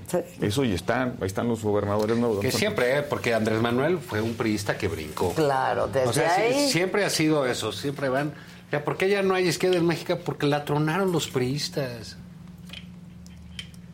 Estaba el PRD y estaba Eberto. Eberto Castillo tuvo que renunciar para darle su candidatura a Cuauhtémoc Cárdenas. Priista de toda la vida, gobernador del PRI, senador del PRI, Sí, todo el sí, PRI. Y luego se fue Andrés Manuel y Porfirio. que- Porfirio es otro. Otro. otro que tenemos. Otro que salió respondón. Ya nada más porque no le da, pero si tuviera Este hijo- cinco este años menos, pródigo se nos pone salió una... respondón. Sí, se el, pone el- una- el que se va de Morena se va despechado. Se, Sí. no, se van ar- ardidísimos. Pero además, ¿no? Se va. eso es el- esos cuadros son los más talentosos. O sea, eh, Ursúa es un hombre talentoso. Sí, claro. Este, el propio Germán, este, eh, en fin. eh, Los que se han los que ido, los que sí. se han ido y que se han ido dando un portazo por decepción, por lo que usted, o por prevención. Se va a poner esto de la cosa de Yo me voy. mejor brinco de una vez para que no me culpan, para que no me culpen del desastre. Claro, Sí. Tatiana. ¿no? Que también, que también puede, que también puede ser eso. Oye, un tema en paralelo. La presencia de todo el gabinete en Tamaulipas. Sí, sí. Van y hacen una presentación de los logros del exgobernador de Tamaulipas. ¡Exacto! Oiga, ¿Qué, Tamaulipas qué lleva, bien lleva, contestó el exgobernador? lleva ¿Lo 19 asesoraste? No, no, lleva, lleva, oye, lleva 19 días el nuevo gobierno y ya dicen, somos la el, el potencia de inversión en ¡Claro! energía, somos la seguridad. Está todo- Sí. Lleva 19 días, ¿no? ¿Qué dijo el gobernador? Gracias. ¿o qué? Digo, es, es de locos, Dijo ¿no? que gracias por reconocer el, Su trabajo. el trabajo que se hizo durante su administración. Pero es de loco. Tuvieron que llevar a No, todo el gabinete en pleno, locos. todo el gabinete en pleno. es un mensaje político, no lo ha hecho con ningún gobernador, ¿eh? Todo el gabinete en pleno para decir, Fueron a lavarle la cara de narco Pues, a Américo. ¿no? todo el gabinete en pleno para decir. No iba tan mal. Sí, todo para eso. Sí, vamos ganando. Vamos. Vamos bien. Pues acabas de empezar, carnal. ¿Cómo lo hiciste, Oye, y no? hablando de eso, ¿qué tal la primera ministra de la Gran Bretaña? Oye, ¿qué onda ahí con los ingleses? Nos están... nos Eh, que no Bueno, lo No va a llegar a Navidad la primer ministro. No, ya. Ya No, ya renunció. renunció, ya renunció. Ya renunció hoy. Hoy Hoy renunció. renunció. 34 días nomás estuvo. Pero Bueno, es que se lanzó en un plan... eh, Tacheriano. pues, sí, muy agresivo, pero más allá de eso, no plan agresivo, sí nos habla de que hay una política distinta en el mundo. Sí. O sea, ah, porque ¿qué suena? Pues suena que Boris Johnson puede regresar. sí, Que, o sea, esos liderazgos. Ahorita que estamos hablando de todas estas cosas que van y que vienen y etcétera, pues bueno, la verdad es que todo puede pasar en cualquier En momento. cualquier ¿no? momento y en Entonces, cualquier aquí, parte. Lo hizo- digamos, lo hizo todo el mal. rey eh, Carlos III, si, si no me Carlos equivoco, III. eh, va a llevar, ¿qué quieres? 30 días, 40 días, y ya va a llevar dos primeros ministros. Igual, si sigue así, va a alcanzar a su, A su- a su mamá, güey, que claro. tuvo, quién sabe cuántos. El, eh, 15, creo. to- todo mal.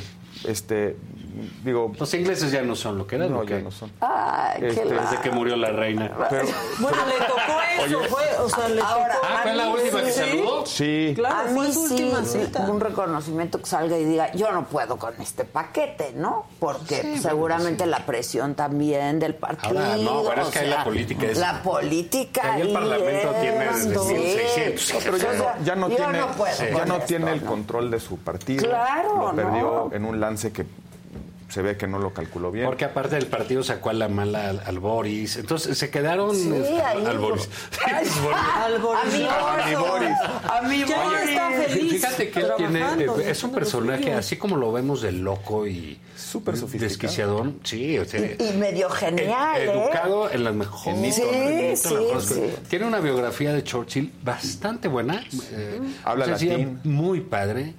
Eh, y lee griego y No, no, o sea, es es un un hombre muy re-. Yo creo que está medio, Recita medio la- tocado. Igual tiene sus- no, sus- sus pero rollos, por su genialidad Sí, también. exacto, ahí tiene. La- Era, ¿Cómo era, era periodista. Era periodista. Era- Igual que periodista muchos Churchill. años. Igual. Y luego se inventaba, inventaba sus artículos. Y eran un exitazo. Le tocaba cubrir la... La guerra de- No, la comunidad europea. el- los Ah, sí, principios. sí, sí. Los principios. Y entonces, Los estaba muy aburrido. Y entonces, quién sabe qué. que- Y entonces armaba tal cosa que ya la gente se le olvidaba que, que, que estaba inventando. ¿no? Claro, Era exitosísimo. O sea, realmente es un tipo con ciertos rasgos No, de, de sí, genialidad. de genialidad, te digo. Ahora, pero de nuevo cuenta, este, ¿qué refleja la situación política de Inglaterra? La hipersensibilidad de la gente en lo económico. Sí, claro. Hipersensibilidad. en lo- Sí. En tres semanas, más o menos, habrá elecciones en Estados Unidos.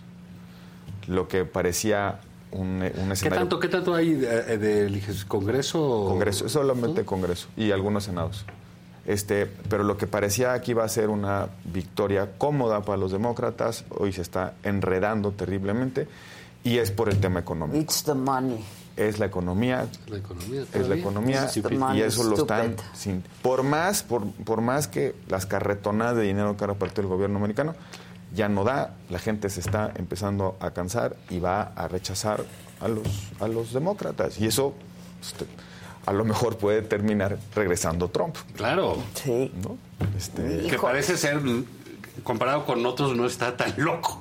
De los que el gobernador de Texas y compañía. Sí. De No, Florida. gobernador de Florida. No, o sea, para que vean que siempre. No, porque ahí vemos a López Obrador. Siempre hay a- a- peores, ¿eh? Siempre, se puede ir más a La decadencia puede es algo que no tiene límite. Sí. Pero, sí, pero sí, otra sí. vez, cómo esas disrupciones hacen popularidad. O sea, De Santis, el gobernador de Florida, pues les mandó ahí a- al, al pueblo este fifí de, de Nueva York unos migrantes. Sí, o sea, ¿viste? Bueno, Estados Unidos lo está mandando venezolanos. De, de a miles, ¿eh? Yo no sé ese acuerdo, no lo ha explicitado Ebrard, ¿eh? Sí, yo no entiendo bien. Hay que verlo, ¿no? es Porque el- nos están depositando eh, miles. Es el Remain en México, Sí. vez, el programa de Sí, México, Quédate en permanece en México. Pero eh, ahí es otra ¿Pero vez, le a estamos, le estamos haciendo la chamba Sucia, Sí, sí, la chamba sucia otra ¿Qué, vez de no? Estados Unidos. Y a cambio de nada, A ¿eh? cambio Porque de nada, pues es lo que digo yo. ¿A cambio de qué? ¿De los paneles o de qué? Sí, ¿no? no, sí, sí. Pero en fin, se está. Y yo creo que se basta, es un tema súper complicado ese inmigratorio aquí en Sí, México. porque ya, eh, porque- ya va- vamos a empezar, ya hemos visto, cuando empezaron a llegar los haitianos de Centroamérica, el tren, muchos pueblos que, que dividían y ponían bardas ya para que ellos no pasaran. Sí, sí, en fin, sí. se empieza a dar un fenómeno de racismo anti-inmigrante muy fuerte en, en- en- en México, ¿no? Porque pues necesitan Nos están quitando empleos, nos están quitando esto, terrenos, nos- están invadiendo los terrenos, generan una percepción de inseguridad para muchos, según unos, en fin, es eh, que bueno, ahora sí que el mundo está patas para arriba, Sí, está ¿no? cañón. Sí, todo Patas el para mundo arriba. está cañón. y mientras tanto, Y aquí, es jueves. y aquí es jueves. Es lo bueno. ¿Tienes lo bueno. comida? En Polanco. Tengo comida de mi hija, ¿De qué tipo? de pues, su cumpleaños. Ándale, felicidades a la hija. Sí, cumple ocho años. Ay, mira, qué bonito. Va a ser un cumpleaños. Tus con- orejas de Mickey, Exacto. ¿qué- De Peppa qué Pig. poner, sí, de Ok, No es de esas comidas que se hacen cenas. No, no. no, no, tú. Sí, donde van cuatro niños y 27 papás, ¿no? Papás, exacto. Bueno, pues que sea un buen jueves. Todo bien. Que sea un Lo jueves. de la educación también. Que su programa piloto, que ya no. Pues, porque- Pues no, pues cómo lo Pues, iban a ¿cómo lo operar, iban a pues si no daba tiempo. Es que es todo es de un voluntarismo, de decir, vamos, es que acuérdate cómo era el presidente, ¿no? Decía, es que cuando llegue yo no va a haber homicidios, Eh, van a estudiar los niños, se va a acabar el hambre, se va... Y, y luego lo repetía como presidente, entonces eso Yo verdaderamente no. nos ha llevado a un desastre. Y gente que le cree, ¿no? Que porque está él ya cambió, que porque está él va a funcionar esto, que porque está él la secretaría va a funcionar, que porque está él tales trámites va- van a ser mejores, que porque está él van a pagar impuestos. Pues no es cierto. No es cierto, no es No, no cierto. Pero bueno, gracias. Adela, como siempre. Gracias. Buen fin de semana. Mandan las botas. ¿Cuáles Sí, quieres? están, También están padres. pero las tienes que usar. Están perras, como dicen. Están perros, ¿no? Están perronas, sí. Perrona. Bota amarilla. sí. Bota amarilla. no tengo bota naranja. Fíjate que voy a adquirir una Sí, bota dile que te mande unas naranja. naranjas. Echando Fosfo. tiros. Fosfo. Fosfo, fosfo. Bueno, muchas gracias. Gracias, gracias, Gracias. gracias, a todos, gracias a ustedes. Ma- hoy hay programa. Jueves, ¿qué hay? ma- mañana 8 de la mañana me lo dijo. 9. 9. O si quieres 8. No, 9, 9, no. Es a la hora que diga yo, Pues pero sí. entonces, Pues 10. cuando tú digas, 10. te da igual, ¿no? Sí, exacto. 9 de la mañana aquí nos vemos. Gracias.